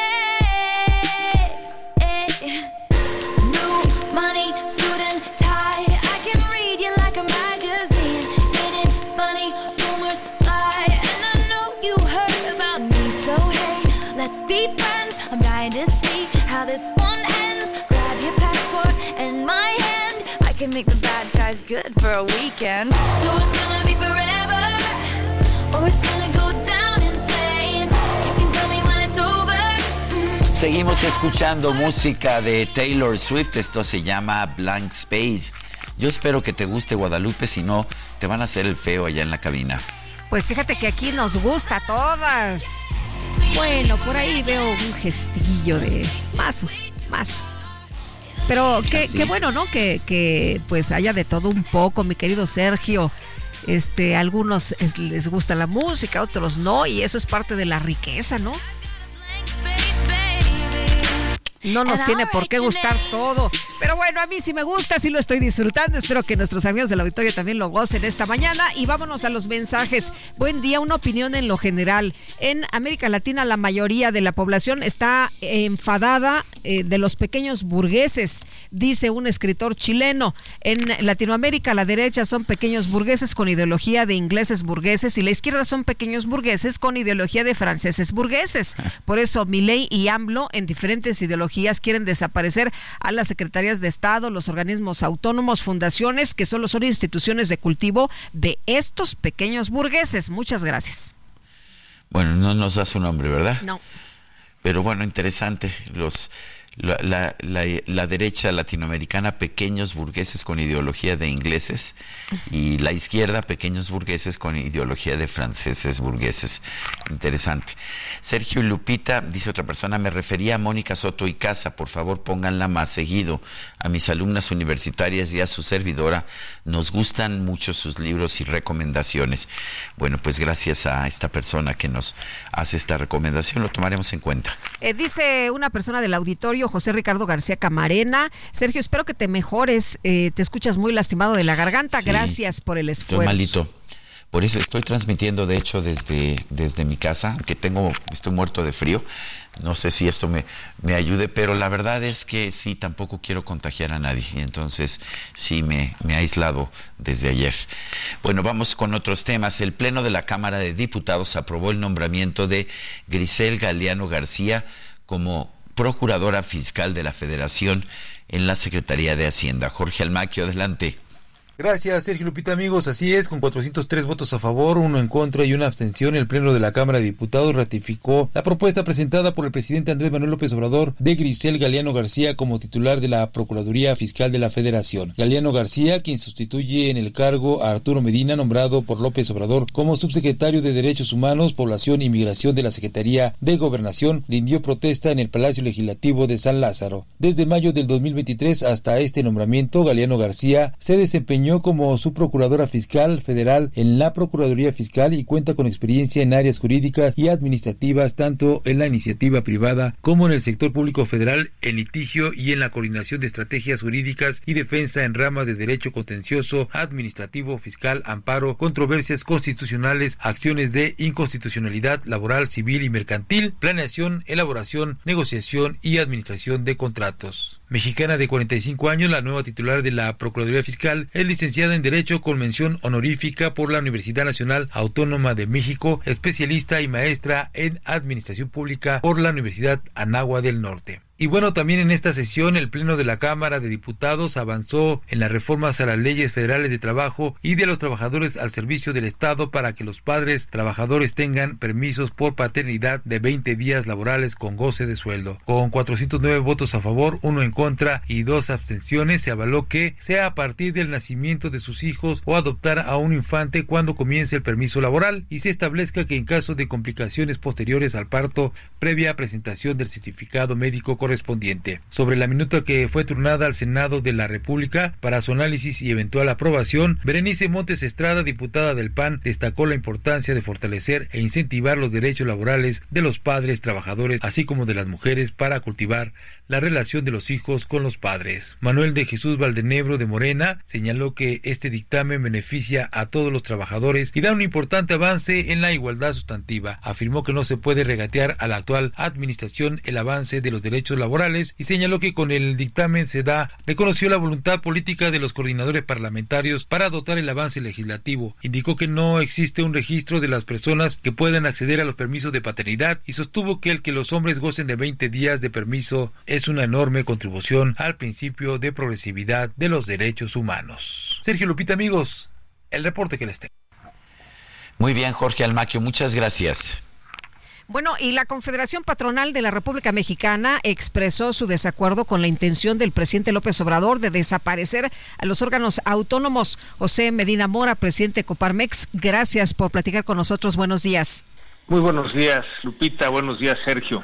Oye, pues, igualmente, el presidente acaba de decir hace unos días en la mañanera que, eh, de nuevo, no, no es algo que nos sorprende, es algo que ha venido diciendo desde el inicio que los eh, órganos autónomos no sirven para nada, que cuestan mucho. Y bueno, en eh, esta última, pues, aparición en la mañanera habla no solo de eso, sino que dice que, pues, va a enviar una iniciativa para que de plano desaparezcan todos estos organismos. ¿Qué dice la Coparmex? ¿Qué análisis han hecho? Sí, bueno, nos parece eh, desde el análisis que hacemos en Coparmex importante la defensa de los organismos autónomos. Eh, son eh, avances que hemos tenido como país, gracias a los organismos autónomos ha podido avanzar estos contrapesos al poder y, y esto es bueno para el país. Si analizamos cada uno de los organismos autónomos, bueno, por ejemplo, el INE para la cuestión eh, del desarrollo de la democracia, hace un poco más de tres décadas que se ciudadanizó, primero como IFE, Instituto Federal Electoral, ahora como INE, y ha permitido que la democracia avance en nuestro país.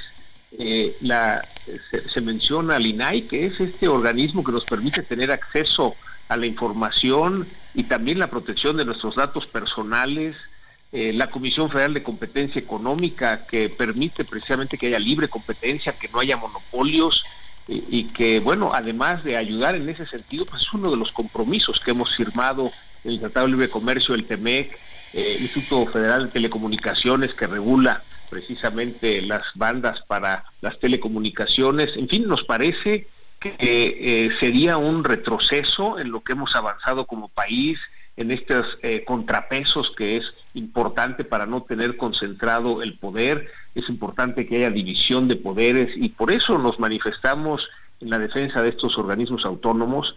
Hemos visto, Lupita, Sergio, que el gobierno de distintas maneras ha atacado estos órganos, por un lado el tratar de desaparecerlos, como este anuncio de la iniciativa, por otro lado el nombrar personas afines al gobierno para que pierdan la autonomía, como es el caso de la CRE y de la Comisión Nacional de Derechos Humanos. Por otro lado, el que no se nombren comisionados o magistrados o consejeros eh, para que puedan operar debidamente y finalmente los restringen a partir del presupuesto. En fin, han sido distintas maneras de atacar estos órganos autónomos. Nos parece importante la defensa de los mismos por el bien del país. Eh, ya nos explicaste por qué son importantes. El, el, tema es que parece que el presidente está buscando concentrar todo el poder en sus manos y pues los organismos autónomos están hechos para hacer contrapeso. ¿Qué opinas tú de que se mantengan entonces estos contrapesos? ¿Y qué piensas de la idea del presidente pues de que se puede tener un gobierno mucho más eficaz si no existen los contrapesos? Sí, bueno, eh, digamos, hemos pasado por una época, Sergio, eh, Lupita, en donde efectivamente había eh, todo el poder concentrado en el presidente. Y como país decidimos que era mejor tener esos contrapesos al poder, que haya la división de poderes. Hemos visto cómo, por ejemplo, cuando el legislativo aprueba una ley que es inconstitucional, como el caso del Plan B, actúa la Suprema Corte para desecharla, o cuando el Ejecutivo emite un decreto que es inconstitucional, de la misma manera actúa la Suprema Corte. Es bueno para el país que existan los contrapesos, no es bueno el tener concentrado todo el poder en una, un solo eh, poder o, eh, como sería el Ejecutivo, en una sola persona. Hemos avanzado porque así lo hemos decidido como país eh, durante varias décadas en ese sentido de tener los contrapesos. Esto es algo que ayuda al desarrollo del país y por eso consideramos, Sergio Lupita, que es importante que permanezcan los organismos autónomos eh, que se hagan los nombramientos de los que hacen falta, que se les otorgue el presupuesto adecuado y desde luego eh, nos manifestamos en contra de esta iniciativa que pretende eh, desaparecer estos órganos autónomos son tan importantes para el desarrollo del país. Eh, José, el gobierno puede ser juez y parte, eh, puede absorber eh, otras dependencias, lo que sucede y, también pues hacer lo que hace el INAI o lo que hace el IFT y que nos cueste menos, como dice el presidente, al pueblo. Sí, bueno, cuando analizamos el costo que tienen estos organismos autónomos, con respecto al presupuesto que ejerce el gobierno simplemente en estas grandes obras como son Fred Maya y Dos Bocas, pues realmente eh, no pinta lo que nos eh, lo que se invierte en estos organismos autónomos.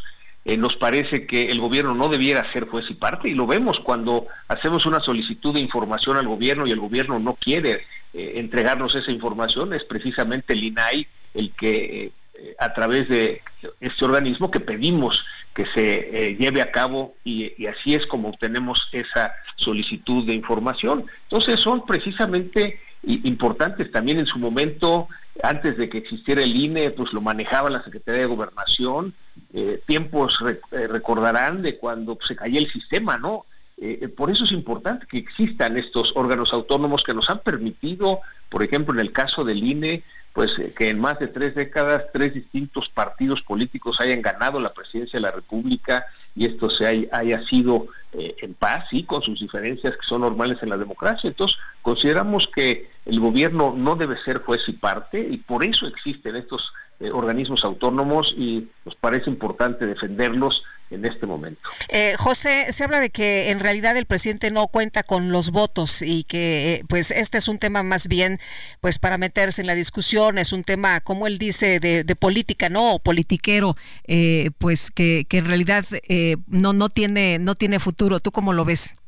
Bueno, Lupita, Sergio, recordarán que cuando el presidente presentó esta iniciativa de reforma constitucional, en materia electoral y que no logró eh, la mayoría calificada, eh, se presentó y aprobó el plan B con una mayoría absoluta, 50% más uno, a pesar de ser inconstitucional y luego nos llevó muchos meses el que llegara a la Suprema Corte y finalmente se desechara. Entonces el peligro que vemos eh, es que si no alcanza esta mayoría calificada, que por lo pronto los números no le dan al partido en el poder con sus aliados, el que traten de aprobarla eh, como una ley eh, con la mayoría absoluta del 50% más uno, a pesar de ser inconstitucional, porque estos órganos autónomos están establecidos en la Constitución. Eh, por eso importante la manifestación desde la ciudadanía. En su momento, así como para defender al INE salimos los ciudadanos en 65 ciudades del país a decir yo defiendo al INE, pues ahora tendremos que movilizarnos desde la ciudadanía para defender estos organismos autónomos, para que no traten de aprobar una ley que sea inconstitucional, Lupita. Sergio. Muy bien, pues José, muchas gracias por platicar con nosotros esta mañana. Muy buenos días. Muy buenos días. Eh, un saludo especial para ustedes, Lupita Sergio, y para toda su audiencia. Saludos. Hasta luego. Es José Medina Mora, presidente de la Coparmex. Vamos con Alberto García. Adelante, Alberto. Lupita, Sergio, muy buenos días, mitad de semana y venimos a pedirles que paren todo. Necesitamos que hagan silencio para descubrir a qué suena la tarjeta de crédito Mercado Pago. No pagas ni un pesito de anualidad y puedes disfrutar de meses sin intereses en Mercado Libre todo el año. Así es, por eso cada vez más mexicanos eligen la cuenta de Mercado Pago para obtener su tarjeta de crédito, que suena bastante bien, ¿no? Así que ya se la saben, si eso que acaban de escuchar los convenció como a mí, solo necesitan abrir su cuenta de Mercado Pago para pedir la suya. Que tengan todos una muy buena mañana. Bien, gracias Alberto. Bueno, y en la sección cero impunidad de la mañanera, Luis Rodríguez Bucio, subsecretario de Seguridad Pública de la Secretaría de Seguridad y Protección Ciudadana, exhibió dos casos en los que jueces favorecen a presuntos delincuentes como Auriel Carmona, así lo señalan, el fiscal del estado de Morelos y al exgobernador Francisco García Cabeza de Vaca. Este miércoles la Cámara de Diputados va a realizar el proceso de desafuero en contra del fiscal de Morelos, Uriel Carmona, quien es señalado del delito de ejercicio ilícito del servicio público, con quien platicamos precisamente hace unos minutos. En la mañanera, el subsecretario informó que en el caso de jueces que favorecen a presuntos delincuentes, hay dos casos Y bueno, pues ya mencionaba el eh, juez Salvador Flores Martínez, el 10 de noviembre otorgó una suspensión provisional a favor de Uriel N., el fiscal eh, del estado de Morelos, que es investigado por el homicidio de Ariadna N., a efecto de que el gobernador constitucional del estado de Morelos de emitir comunicados o celebrar conferencias de prensa con el objeto de divulgar información del proceso penal que lleva Uriel N. Explicó que el juez Flores Martínez consideró que la divulgación de la información atenta contra la presunción de inocencia de Uriel N. y eh, pero pues no afecta la libertad de expresión del gobernador, pues a su consideración la autoridad debe actuar con moderación cuando exprese sus opiniones y el segundo caso que se presentó fue el de una jueza que otorgó un amparo al exgobernador de Tamaulipas. Así que, pues, ¿qué le parece esta exhibición de los jueces en la sección de la mañanera? Cero impunidad. Son las 8 con 50 minutos. La Junta de Coordinación Política de la Cámara de Diputados acordó discutir la reforma constitucional para reducir la jornada laboral de 48 a 40 horas en marzo del próximo año, cuando se inicie el siguiente periodo ordinario de sesiones. Jorge Almaquio, adelante. Así es, Sergio Lupita, amigos, con la inconformidad de la diputada Susana Prieto Terrazas, autora de la iniciativa, el Pleno de la Cámara de Diputados aprobó a mano alzada convocar a un acuerdo nacional para garantizar la reducción de la jornada laboral de 48 a 40 horas semanales. El acuerdo plantea instalar mañana jueves una comisión de trabajo integrada por legisladores, representantes sindicales y patronales, así como funcionarios de las Secretarías de Gobernación y del Trabajo y Previsión Social. El objetivo general será el estudio, análisis, revisión y discusión en su caso modificación de la propuesta de reforma constitucional para reducir la jornada laboral aprobada por la Comisión de Puntos Constitucionales. Dicha comisión concluirá su función con la presentación de las reservas establecidas en el acuerdo sexto durante el mes de marzo del 2024. La Junta de Coordinación Política con las reservas establecidas elaborará una reserva única de consenso que será incluida y votada en el último periodo de este año de ejercicio de la 65 legislatura. Aunque los coordinadores parlamentarios consideraron que es importante reforzar el debate a fin de que el producto final integre las inquietudes de todos los sectores que se han manifestado en torno a la reforma. El coordinador del PRI, Rubén Moreira, indicó que se pudo aprobar en este periodo de sesiones, pero Morena retrasó la votación porque es un partido conservador. No, no, no, disculpe, disculpe. Ellos tienen la mayoría, o sea, es cuestión de que ellos digan, subamos esta ley que permite las terapias de conversión para que se vote, pero ellos no quieren, Morena no quiere. Es cuestión que ellos digan, subamos el matrimonio igualitario, pero ellos no quieren.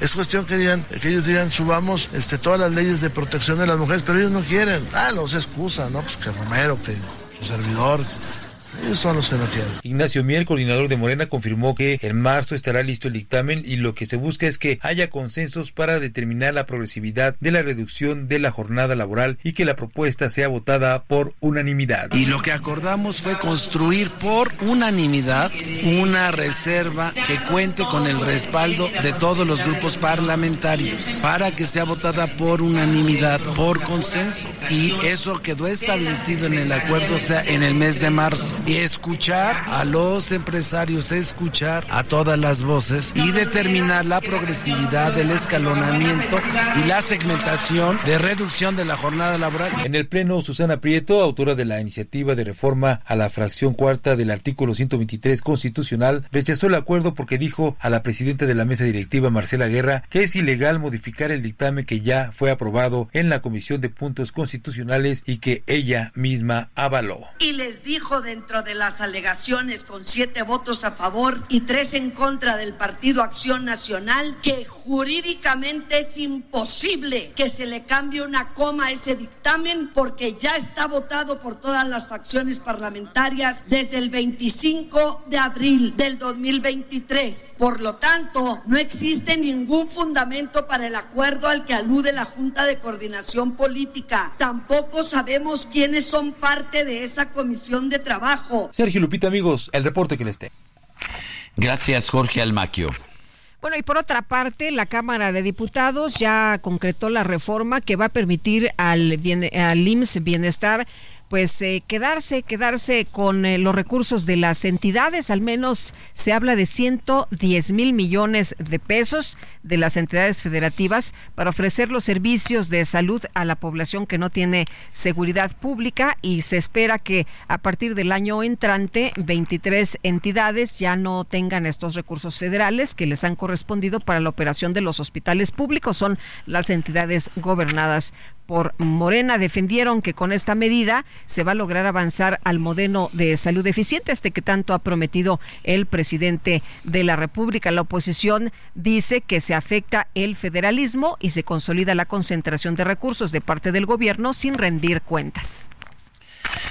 Son las 8 de la mañana con 54 minutos, 8 con 54. Nuestro número de WhatsApp es el 55 2010 96 47. Vamos a una pausa y regresamos.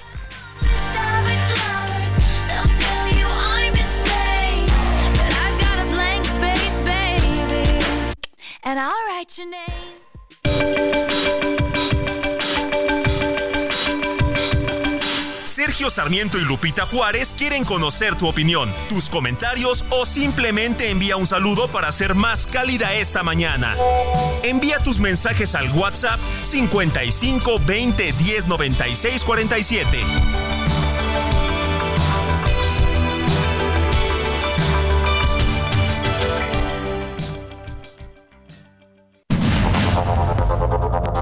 Continuamos con Sergio Sarmiento y Lupita Juárez por el Heraldo Radio.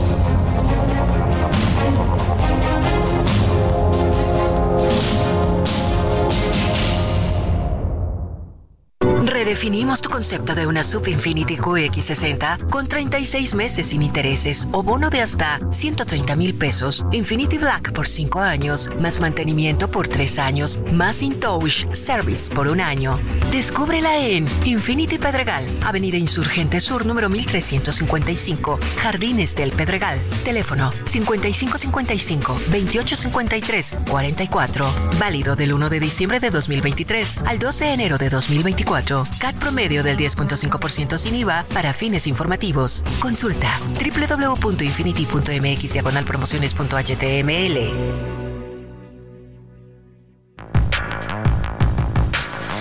Dream high in the quiet of the night. You know that I caught it. Bad, bad boy, shiny toy with a price. You know that I bought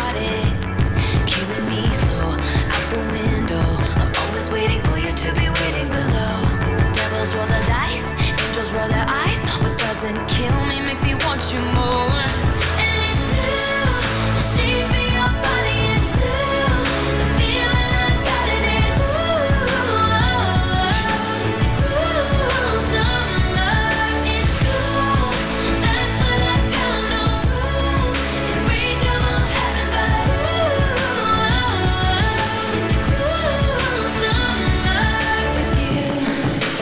Seguimos escuchando música de Taylor Swift. Esto se llama Cruel Summer.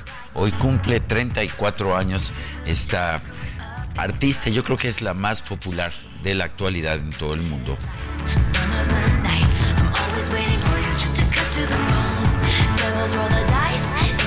¿Qué día es hoy? Hoy es 14, Miércoles apenas. Miércoles apenas. ¿Por Miércoles apenas, este miércoles 13 que parece viernes. ¿Qué tal que nos la seguimos, mi querido Sergio? Hoy es miércoles 13. Sí. Miércoles 13, dije 14, ¿verdad? Bueno, miércoles 13, que parece, que parece jueves 14. Para mí ya parece como viernes, este, pero dice aquí la productora que no, que, que nos pongamos a chambearle. Bueno, bueno, le haremos caso entonces y eh, nos dice una persona, buenos días Sergio Lupita, muchas gracias por poner música de la máxima estrella de la actualidad, la inigualable Taylor Swift. Abrazos y besos. Bueno, a Sergio no porque me contagia, pero al resto del equipo sí, con gusto. Soy Luis Ibarra de Lipa. Gracias, don Luis. Dice otra persona, buenos días Sergio Lupita. No entiendo cómo el señor de Palacio puede decir que los órganos autónomos no sirven para nada. Si él como gobierno es el que no sirve para nada, primero que corrija eso y después que corrija algunas otras cosas que sí funcionan en el país. Y vámonos con información de último momento con Cintia Stettin que se encuentra precisamente allí en el Congreso de la Ciudad de México, donde hoy pues se va a revisar, se va a analizar Cintia si permanece la ratificación o no de Ernestina Godoy como fiscal. Cuéntanos cómo están las cosas a esta hora de la mañana. Buenos días. ¿Qué tal? Muy buenos días, Lupita, Sergio. Buenos días al auditorio. Pues como lo comentas, hoy se lleva a cabo esta esta discusión sobre si Ernestina Godoy debe permanecer cuatro años más al frente de la Fiscalía General de Justicia. Te comento que aquí en el Pleno del Congreso Capitalino ya hay 58 legisladores de los 66, es decir, aún faltan ocho legisladores por llegar. Algunos de los que faltan por llegar son Víctor Hugo eh, Romo, Víctor Hugo Lobo, perdón, el otro sería Carlos Joaquín eh, Fernández Tinoco, también Roy eh, González, entre otros que todavía no llegan y se espera que eh, arriben en los próximos minutos. Comentarte que la sesión está prevista para que empiece alrededor de las 9 y 30 de la mañana. También a las afueras de este inmueble ya hay una manifestación de diversos colectivos que están a favor de la ratificación de Ernestina Godoy. Se prevé que la discusión de este dictamen que está enlistado en el número 27 del orden del día sea aproximadamente al mediodía cuando se empiece, o se suba al pleno, se empiece eh, con los posicionamientos y posteriormente la votación que es a mano alzada. Comentarte pues que se requieren 44 votos para la ratificación de Ernestina Godoy en caso de que estuvieran los 66 diputados presentes. Este número de 44 puede disminuir dependiendo cuántos legisladores presentes hay. Es la información que tenemos hasta el momento. Y Cintia, bueno, pues ya hay el grupo parlamentario del PRI dice, nosotros ya estamos, ya pasamos asistencia, estamos completos, fueron los que se quedaron a, dormir anoche, ¿no? Es correcto, Lupita, se quedaron a dormir eh, tanto legisladores del PAN como del PRI, es decir, la, bancada completa de, de la oposición así como del PRD. Comentarte también que algunos eh, legisladores de Morena también optaron por quedarse en algunos hoteles cercanos aquí al Congreso Legislativo. Eh, comentarte pues ahorita que quienes faltan de no llegar el grupo parlamentario sería el grupo parlamentario de Movimiento Ciudadano, que sus dos legisladores pues no han llegado aún, esperemos que arriben en los próximos minutos. Muy bien, Cintia Stettin, muchas gracias, buenos días. Muy buenos días, seguimos pendientes. Y vamos ahora con Javier Ruiz a las calles de la Ciudad de México. Adelante, Javier. Hola, Sergio Lupita, ¿qué tal? Excelente mañana. Justamente aquí a las afueras de este Congreso local han llegado pues eh, de diferentes organizaciones sociales a apoyar justamente la rectificación de la fiscal Ernestina Godoy. Salió una marcha de la zona de la Torre del Caballito, marcharon sobre Reforma la Avenida Juárez, el eje central, hasta llegar a esta calle de Donceles y Allende. En este punto están realizando un mitin, mencionar que está resguardado todo el Congreso local por parte de pues, policías de granaderos. Hay colocado también vallas metálicas para evitar que alguna manifestación se filtre hasta la entrada principal del Congreso local. La calle de Donceles de Allende se encuentran totalmente cerradas, de preferencia utilizar como alternativa 5 de mayo o también la calle de Tacuba es la mejor opción. De momento, Sergio Lupita, el reporte que tenemos. Muy bien, gracias, gracias Javier. Hasta luego, buenos días. Bueno, y Gaspar Betancourt también nos tiene información esta mañana. Adelante, Gaspar, buenos días. Buenos días, Lupita, Sergio Auditorio. Ya adelantábamos sobre la presencia de un tráiler con la caja partida sobre carriles centrales de la calzada Ignacio Zaragoza, justo frente a la estación Zaragoza de la línea 1 del metro. Esto está generando ya algunos contratiempos en el avance sobre Zaragoza para quienes procedentes del circuito interior se dirigen hacia el viaducto en su tramo Río de la Piedad o más adelante hacia la carretera o autopista México-Puebla. Hay que tomar en cuenta que las labores para retirar este tráiler tardarán algunas horas. En primera instancia van a traspalar toda la carga hacia otro contenedor que ya ha llegado para que posteriormente pueda arribar a este sitio una grúa y retirar la unidad averiada. Así es que a tomar en cuenta estos rezagos a la circulación, reiteramos sobre carriles centrales de la calzada de Ignacio Zaragoza con dirección hacia el viaducto de su tramo Río de la Piedad. El reporte que les tengo. Gaspar, muchas gracias. Muy buenos días. Buen día, hasta luego. 9 de la mañana con 8 minutos. Redefinimos tu concepto de una Sub Infinity QX60 con 36 meses sin intereses o bono de hasta 130 mil. Infinity Black por 5 años, mantenimiento por 3 años, más in touch service por un año. Descúbrelo en Infinity Polanco, Calzada General Mariano Escobedo 476, Anzures. Teléfono 5590 357748. Válido del 1 de diciembre de 2023 al 2 de enero de 2024. Car promedio del 10.5% sin IVA para fines informativos. Consulta www www.infinity.mx diagonal promociones.html.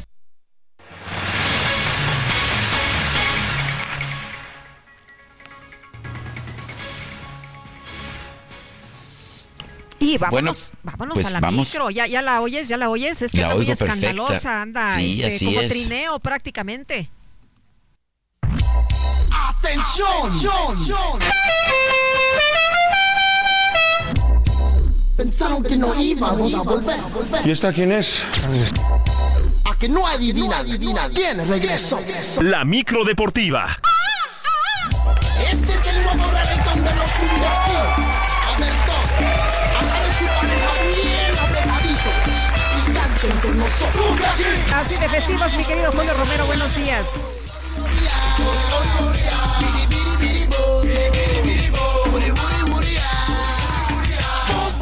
Muchísimas gracias, Sergio Lupita. Muy buenos días, amigos del auditorio. Qué placer saludarles. Pues estamos aventando la lámina informativa este miércoles. Frío, frío miércoles. Pero hay mucha información que va a dar calor.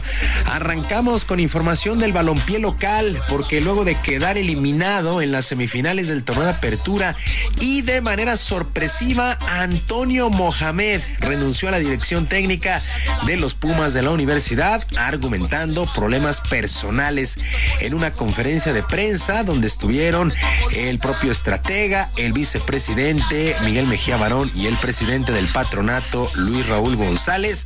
Pues Antonio Mohamed agradeció la estancia de ocho meses con este conjunto representativo de la UNAM.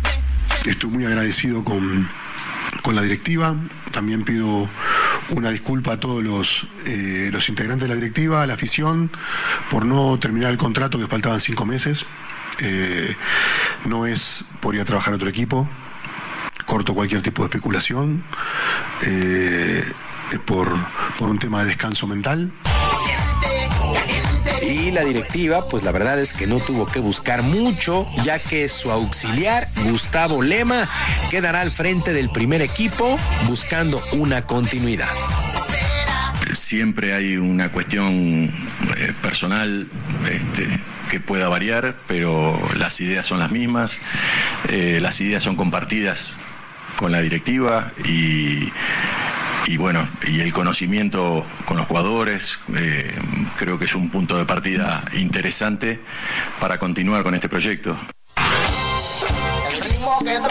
En más del conjunto de Pumas, el propio Miguel Mejía Barón aseguró que tratará de manera personal el tema del atacante Juan Ignacio Dineno, uno de los referentes del equipo en los últimos años y que pues se desconoce cuál será su futuro. Dicen que hay ofertas por él en varios equipos, pero esto se sabrá en los próximos días qué va a pasar con Juan Ignacio Dineno. Así es que los Pumas, los Pumas dando la nota y un verdadero caos se vivió en las taquillas del Estadio Azteca, ya que arrancó la venta para abonados que prácticamente no pudieron conseguir un boleto, ya que culparon a los revendedores de estar coludidos con las autoridades en las taquillas del Estadio Azteca. Decenas de personas se quejaron de haber llegado muy de madrugada para hacer una fila que jamás avanzó y no pudieron conseguir sus localidades.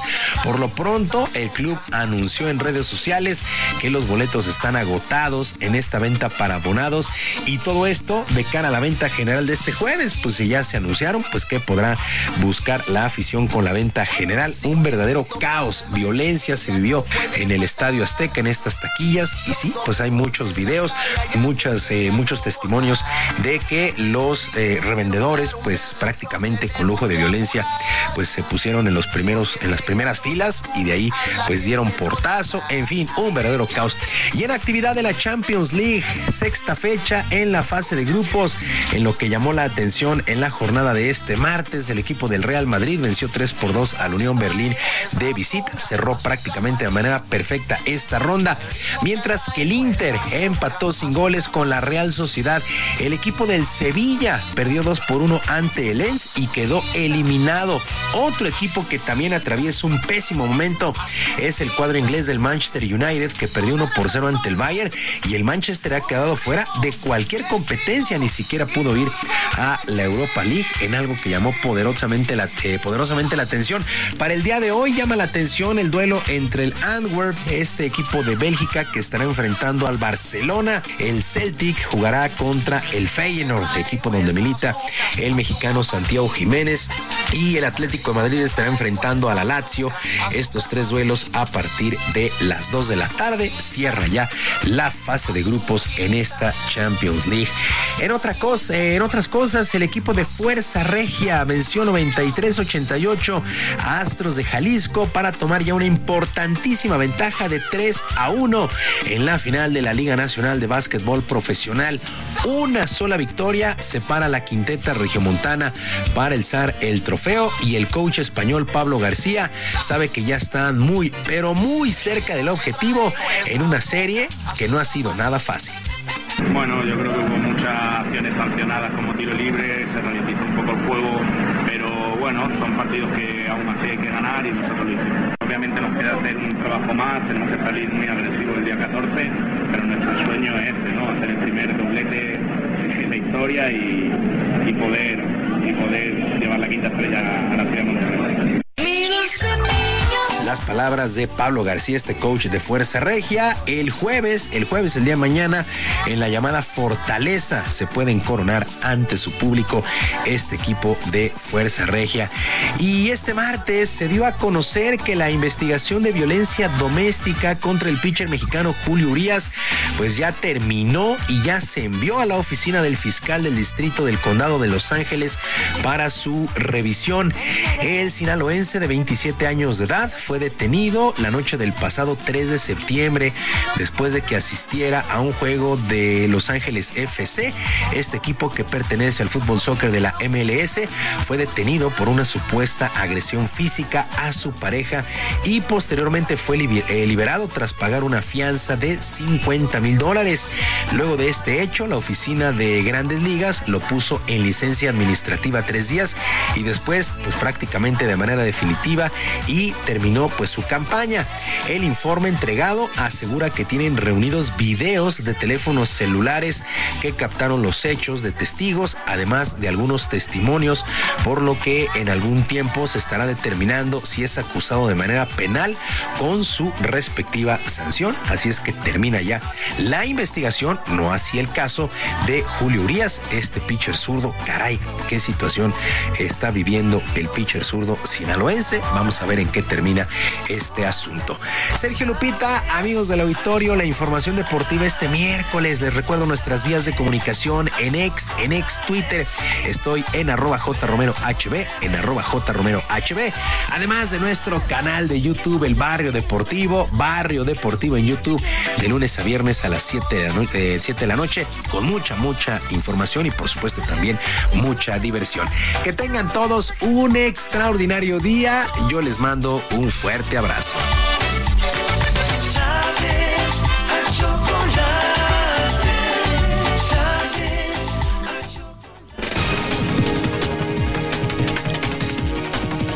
Son las 9 con 17, vamos a un resumen de la información. El presidente López Obrador llamó a las autoridades de Guatemala a respetar el triunfo de Bernardo Arevalo en las elecciones presidenciales de ese país hacer eh, pues un llamado a las autoridades en forma respetuosa de Guatemala para que se respete la voluntad del pueblo de Guatemala que eligió al presidente de ese país vecino, hermano, Bernardo Arevalo. Él ganó la elección y por una situación de resistencia al cambio, de resistencia a la democracia, de falta de respeto a la voluntad de los guatemaltecos pues están poniendo obstáculos para que no se lleve a cabo el mandato de los ciudadanos.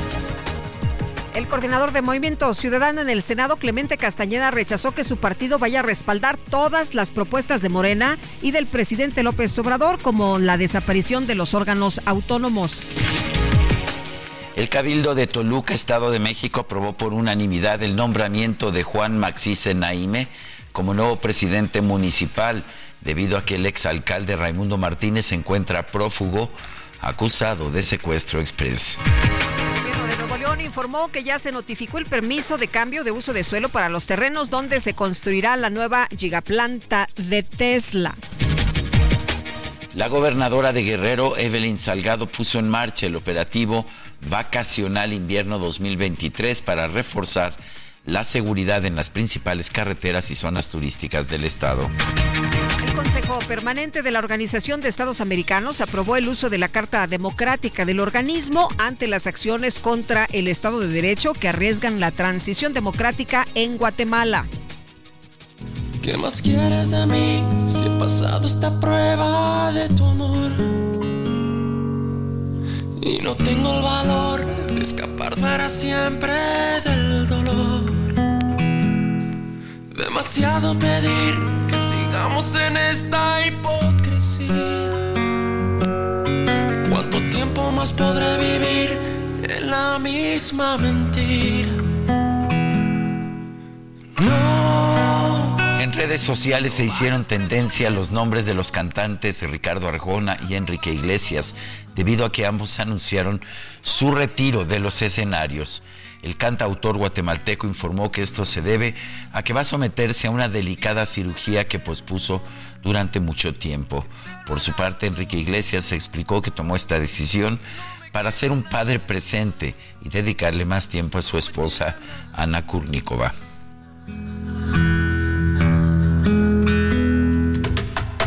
No puedo seguir resistiendo esa extraña sensación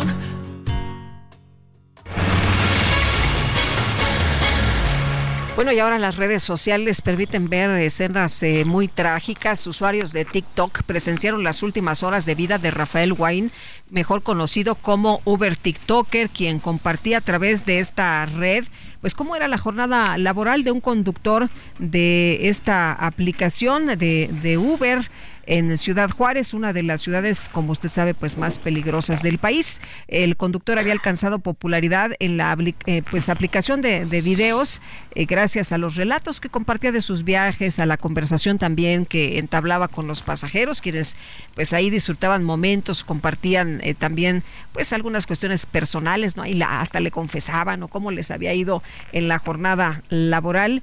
Y bueno, pues el joven estaba transmitiendo como todas las noches cuando el pasajero le pide dinero y sus pertenencias, así como el celular con el que estaba transmitiendo y la contraseña. Los usuarios veían en directo, pues eh, pedían que, que alguien por favor auxiliara al conductor debido a que el video se pausó luego de que le entregó este teléfono al delincuente. Los medios locales informaron que el conductor perdió la vida debido a las lesiones que le provocó el asaltante.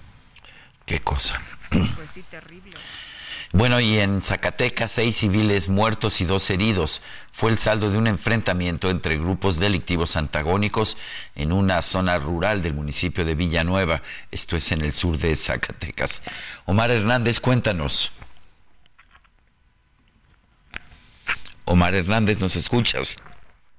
Sí, gracias Sergio, buen día. Efectivamente, la vigilancia policial y del ejército continúan en las comunidades rurales del municipio de Villanueva. Y es que ayer los habitantes de esta ah, demarcación reportaron que a lo lejos, en la parte ya serrana, se escucharon los disparos de armas de grueso calibre. Se trató, después confirmó la Secretaría de Seguridad Pública, un enfrentamiento entre grupos delictivos antagónicos. Y aunque en el comunicado oficial no refirieron los nombres, fuentes de policíacas que están participando directamente en estos operativos refieren que eh, la refría ya fue entre integrantes del cártel Jalisco Nueva Generación y eh, del cártel de Sinaloa quienes se dieron con todo. Cuando llegaron las autoridades a la comunidad Boquillas del Carmen, que fue el lugar de mayor intensidad de esta balacera, se encontraron con seis hombres sin vida, dos más heridos y otro más deambulando armado en los patrullajes que realizaron los elementos del ejército. No se descarta que el número de víctimas haya sido mayor, ya que en esta región los uh, grupos delictivos acostumbran llevarse a sus uh, muertos y heridos.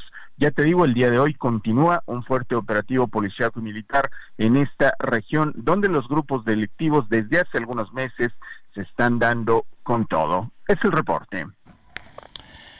Muy bien, Omar Hernández, gracias por el reporte. Estamos al pendiente. Uy, pues así la, la, situación de violencia prácticamente en todo el país. Vamos hasta Ocoyoacac, ahí se registró una balacera y agresión en contra de elementos de la Fiscalía de Justicia del Estado de México. Y Gerardo García, tú nos tienes toda la información, cuéntanos. Hola, ¿qué tal? Muy buenos días, Lupita y Sergio. Un operativo en Ocoyacac detonó una balacera y agresión en contra de elementos de la Fiscalía General de Justicia del Estado de México y el saldo fue de tres heridos, aunque uno de ellos murió junto a un presunto delincuente. El hecho violento se registró antes de las 21 con 31 horas del martes en la comunidad de, de Tepezoyuca y la ciudadanía lo reportó a través de las redes sociales mediante diversos videos y fotografías. Los elementos de la Policía de Investigación pretendían llevar a cabo un cateo en un domicilio y complementar una orden de aprehensión eh, cuando eh, re, eh, fueron recibidos a balazos. En apoyo uniformados de la Secretaría de Seguridad y de la Guardia Nacional arribaron a este lugar de los hechos. Eh, fuentes eh, policíacas reportaron que en total resultaron eh, tres de ellos lesionados de la, los elementos de la fiscalía, aunque posteriormente uno de ellos murió junto a otro supuesto delincuente. Además se habla de varias detenciones y en las próximos en las próximas horas el Ministerio Público dará más eh, detalle al respecto, aunque en el sitio eh, fue resguardado y se eh, aseguraron armas largas, así como un vehículo y dos motocicletas más. Sergio Sarmiento y Lupita Juárez quieren conocer tu opinión, tus comentarios o simplemente envía un saludo para ser más cálida esta mañana. Envía tus mensajes al WhatsApp 55 20 10 96 47.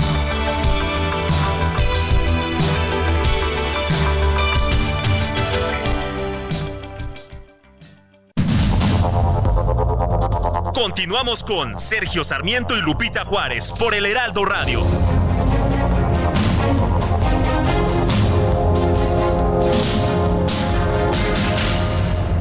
Gastrolab, historia, recetas, materia prima y un sinfín de cosas que a todos nos interesan. Hola amigos del Heraldo Radio, soy el chef Israel Arechiga de Gastrolab y muchos nos han estado escribiendo que quieren alguna receta de una botanita para ver los partidos en esta temporada. Así que bueno, hoy les traigo unas croquetas de jamón serrano bien hechas como Dios manda, con ingredientes muy particulares. Vamos a arrancar con 200 gramos de jamón serrano bien picadito, 100 gramos de harina, 100 gramos de mantequilla, un litro de leche, 200 mililitros de crema para batir, sal y pimienta y sobre todo nuez moscada. Esta nuez moscada lo que nos va a dar es mucho perfume, mucha aroma y va a potenciar el sabor tanto de la crema, la mantequilla y sobre todo del jamón serrano. Es importante que la pimienta sea blanca. Posteriormente para empanizar vamos a necesitar pan molido muy muy fino. Si tienen un pan molido que no está tan fino lo que pueden hacer es licuarlo o lo pueden colar y únicamente con la parte delgadita con eso nos vamos a quedar. ¿Por qué? Porque si ponemos parte muy gruesa se van a dorar y van a parecer que están quemadas. Unos tres huevos bien bien bien licuados para que no se quede el empanizado grueso y ahora sí, de la mano de gastrolabweb.com Vamos paso a paso con esta receta. We could leave the Christmas lights up till January. This is our place, we made the. And there's a dazzling haze, a mysterious way about you, dear. Have I known you 20 seconds, 20 years?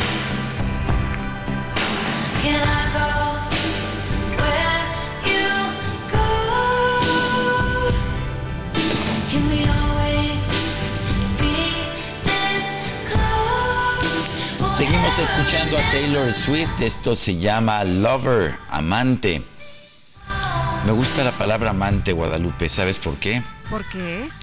Porque amante es el participio activo de amar. Pues amante es el que ama.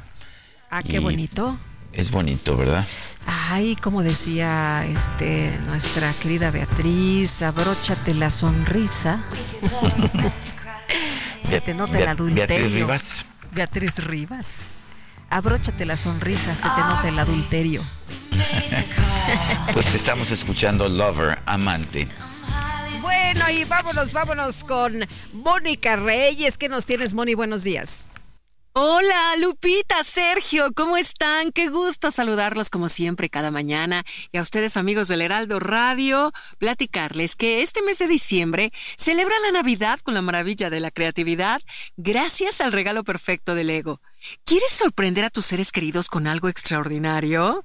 Los sets de Lego ofrecen la oportunidad de construir no solo modelos, sino también momentos mágicos que perdurarán en el tiempo, desde flores llenas de color hasta coches detallados, pasando por héroes y heroínas, princesas soñadoras y estructuras arquitectónicas impresionantes. Cada línea temática de Lego es una invitación a explorar y crear. Por eso, haz de esta Navidad una experiencia única con el regalo perfecto para niños, niñas y adultos con Lego. Gracias, regreso con ustedes. Me dio gusto saludarlos. Gracias, Moni. Buenos días. El presidente López Obrador dijo que va a presentar una iniciativa de ley para prohibir la comercialización de vapeadores en México. Esto después de que una decisión de la Suprema Corte de Justicia que pues descartó una prohibición anterior. Vamos a, vamos a conversar con Juan José Sirión Lee, presidente de México y el Mundo Vapeando. Juan José Sirión, gracias por tomar nuestra llamada. Exactamente, ¿qué descartó la Suprema Corte y pues qué podría prohibir hoy el presidente, por lo menos de manera legal? Hola Sergio, muchas gracias por el espacio. Mira, eh, la situación es la siguiente. La semana pasada, la Suprema Corte de Justicia, en su segunda sala, resolvió una revisión de un juicio de amparo en el que determinó eh, continuar aplicando la jurisprudencia por contradicción de tesis que hace un par de años se emitió por el Pleno de la Corte.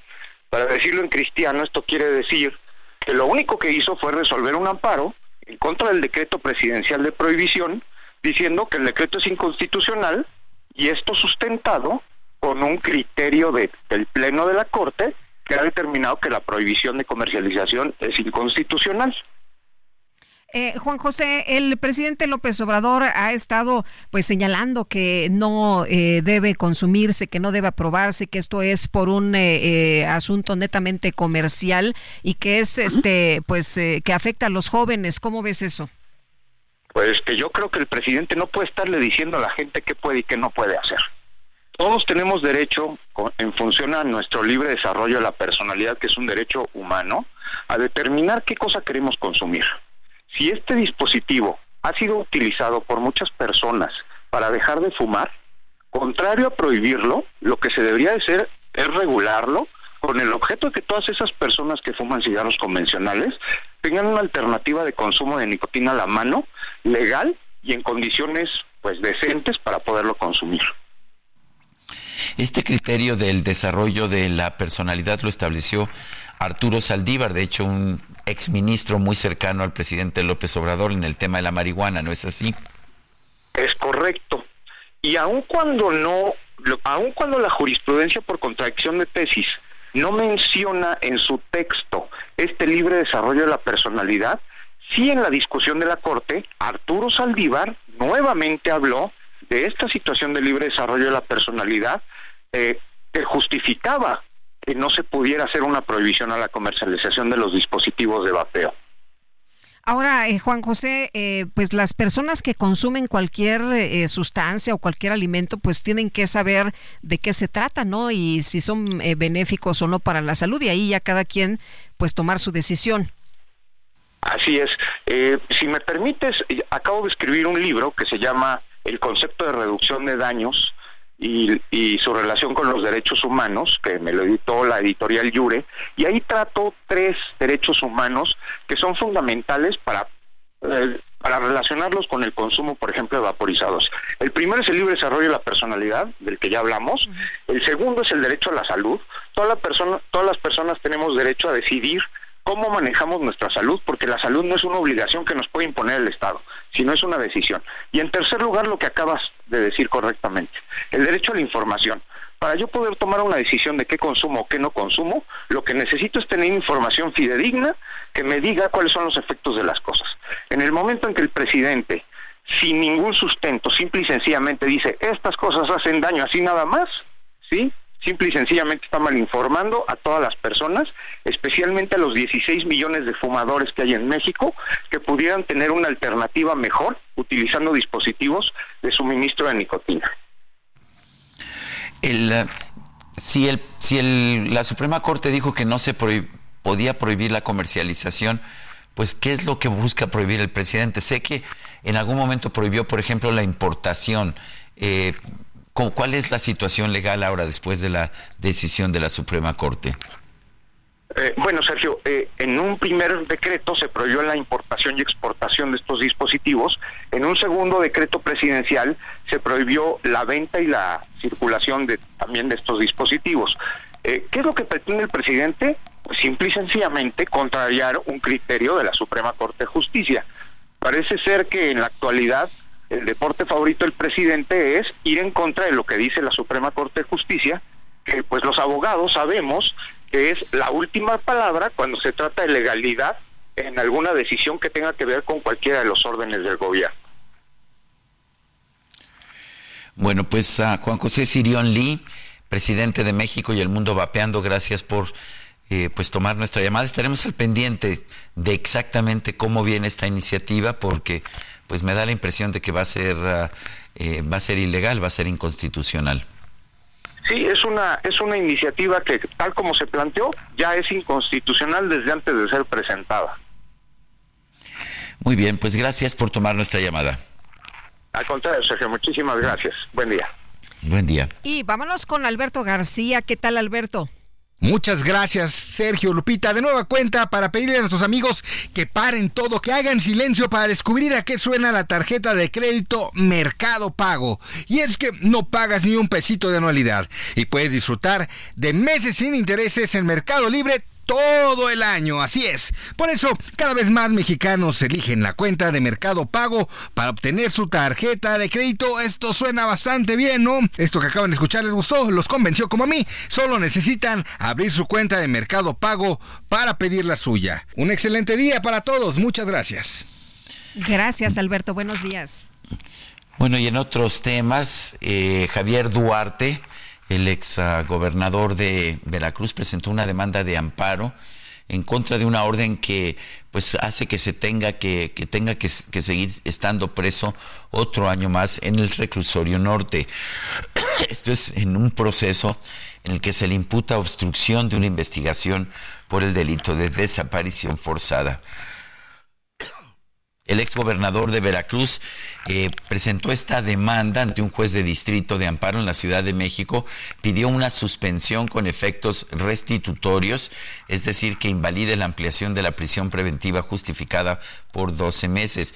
Dice el exgobernador de Veracruz que ya lleva más de, que ya ha cumplido más del máximo de dos años de duración que marca la legislación para la prisión preventiva y dice que el caso concreto resulta atípico puesto que la orden de aprehensión relacionada con este proceso, tal como quedó asentado en la propia audiencia, ocurrió el 3 de diciembre de 2021 y no se llevó a cabo la audiencia sino hasta el 16 de noviembre de 2022. Eso es lo que señala Javier Duarte en este pues en este procedimiento legal. Y tenemos información de lo que sucede en la República. Vamos a un recorrido y empezamos con Juan David Castilla en Veracruz. Adelante.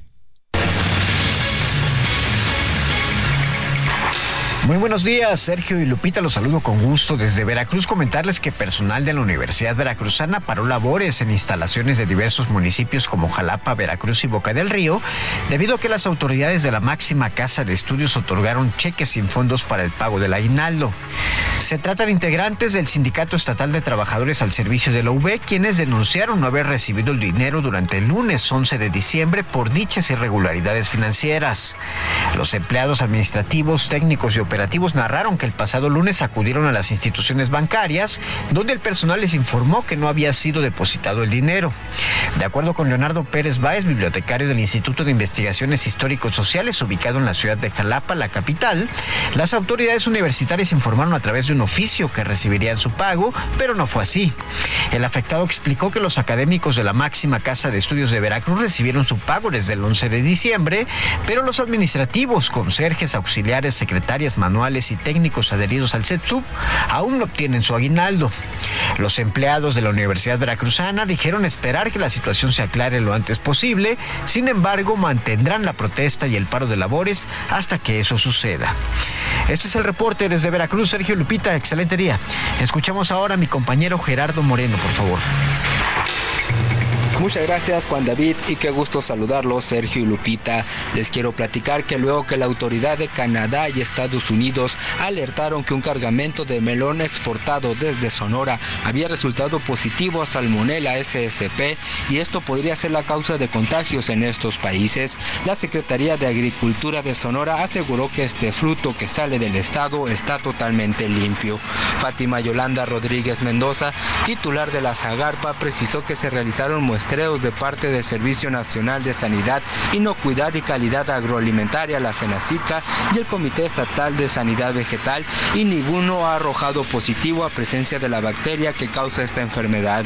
Y es que fue desde el primero de noviembre que la Agencia Canadiense de Inspección de Alimentos publicó el retiro de melón proveniente de la empresa agropecuaria Malichita, ubicada en Guaymas, Sonora, mismo que resultó positivo a la salmonela. Ante esto dijo que implementaron un programa de muestreos y diagnóstico en productos, superficie y agua con el fin de identificar la presencia de esta bacteria en la empresa Malichita, pero no se tuvieron resultados positivos, por lo que se concluye que este producto que sale de Sonora está totalmente limpio. Ese es el reporte desde Sonora. Muy buenos días. Bueno, pues ahí, ahí este recorrido y lo que sucede en la República Mexicana, en parte de la República Mexicana. El presidente López Obrador rechazó tener conocimiento de que en puntos remotos del país ciudadanos han, acudido con criminales para hacer justicia por hechos violentos. Vamos a escuchar. Sí, pero en inseguridad, en los mexicanos les está quedando a deber y no, lo reconocen sus propios. Por eso. La gente afina a usted también ya lo está reconociendo, presidente. tu punto de vista y el de mucha gente que está en contra de nosotros. No, no es que están en contra, es que... Sí, que están en contra y que además tienen todo su derecho a disentir. Pero esto son hechos. Así es. Felipe Calderón también hay reportajes serios de periodistas independientes, autónomos, que han documentado perfectamente lo que fue la guerra que desató Calderón. Eso se sabe muy bien, está muy bien documentado de cómo fue que este señor... Sí, yo no he declarado ninguna guerra. ¿eh? Pero eso la declararon él. y las consecuencias se han vivido desde entonces. Pero los ciudadanos están viviendo las consecuencias desde entonces y usted era la esperanza para que eso terminara, presidente. Yo creo, que, yo creo que todavía. O tener paz en, en México. Yo creo que este, eh, es muy respetable tu opinión, pero muchísima gente, muchísima gente eh, piensa que las cosas están mejorando. O sea, tú tienes esa opinión, yo la respeto. No, yo, yo no, yo no doy opiniones mías nunca. Que hay este, muchísimos mexicanos, millones de mexicanos, que sostienen que estamos mejor. ¿Y otros afines de usted? No hay ninguna encuesta, ni las que hacen nuestros adversarios, en donde eh, salga el gobierno reprobado. Sí, yo no quisiera debatir ese punto porque usted Entonces, tiene su punto muy bien definido. esto pero es- sí en la inseguridad, presidente. No, pues, Por ejemplo, ¿qué está es- pasando con los drones? ¿Se han asegurado? Sí. Se- ¿Cuántos se han asegurado? ahora te voy a si nos puede decir en te general, vamos a contestar. Si se está atacando eso. Sí, Por ejemplo, Bueno, pues ese es el, el debate que hubo con esta periodista eh, durante la conferencia de prensa de esta mañana del presidente López Obrador. Bueno, me sorprende lo que dice, ¿no? Porque el presidente nos ha mencionado una y otra vez que el presidente lo sabe absolutamente todo. Él dice que los que están en contra son los que lo señalan, pero pues a los que están a favor del presidente también los asaltan y también los extorsionan. Y por si alguien no recuerda las cifras, pues hay más de 170 mil muertos en este sexenio. Y vamos a, a platicar con Fabiola Mateos Chaboya. Ella es eh, mamá de dos de los cinco jóvenes asesinados, estos estudiantes allá en, eh, en, eh, el estado de Guanajuato, en Celaya, y tía también de otro de ellos. Eh, Fabiola, muchas gracias por tomar nuestra llamada. Muy buenos días. Gracias, gracias por el espacio. Eh, Fabiola, tras el asesinato de, de tus hijos, de tu sobrino y de sus amigos, el presidente Andrés Manuel López Obrador dijo que ellos tenían la culpa prácticamente porque eh, estaban comprando drogas. Tú acabas de presentar información que te ha otorgado la Fiscalía en el sentido de que pues ninguno de los jóvenes salió positivo o había consumido drogas.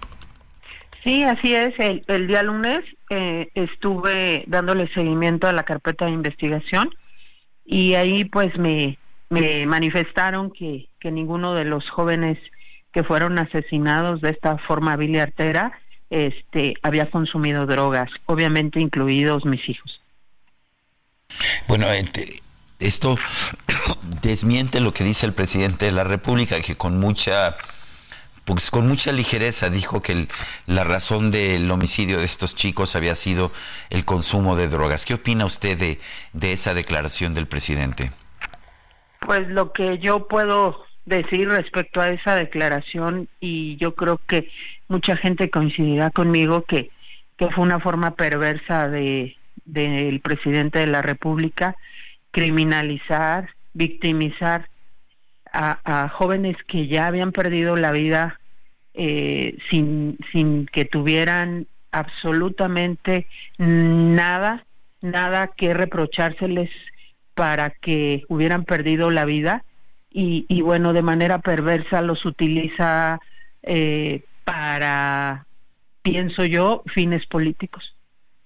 Eh, Fabiola, el presidente ha dicho esta mañana que el tema de la inseguridad es completamente distinto en el país.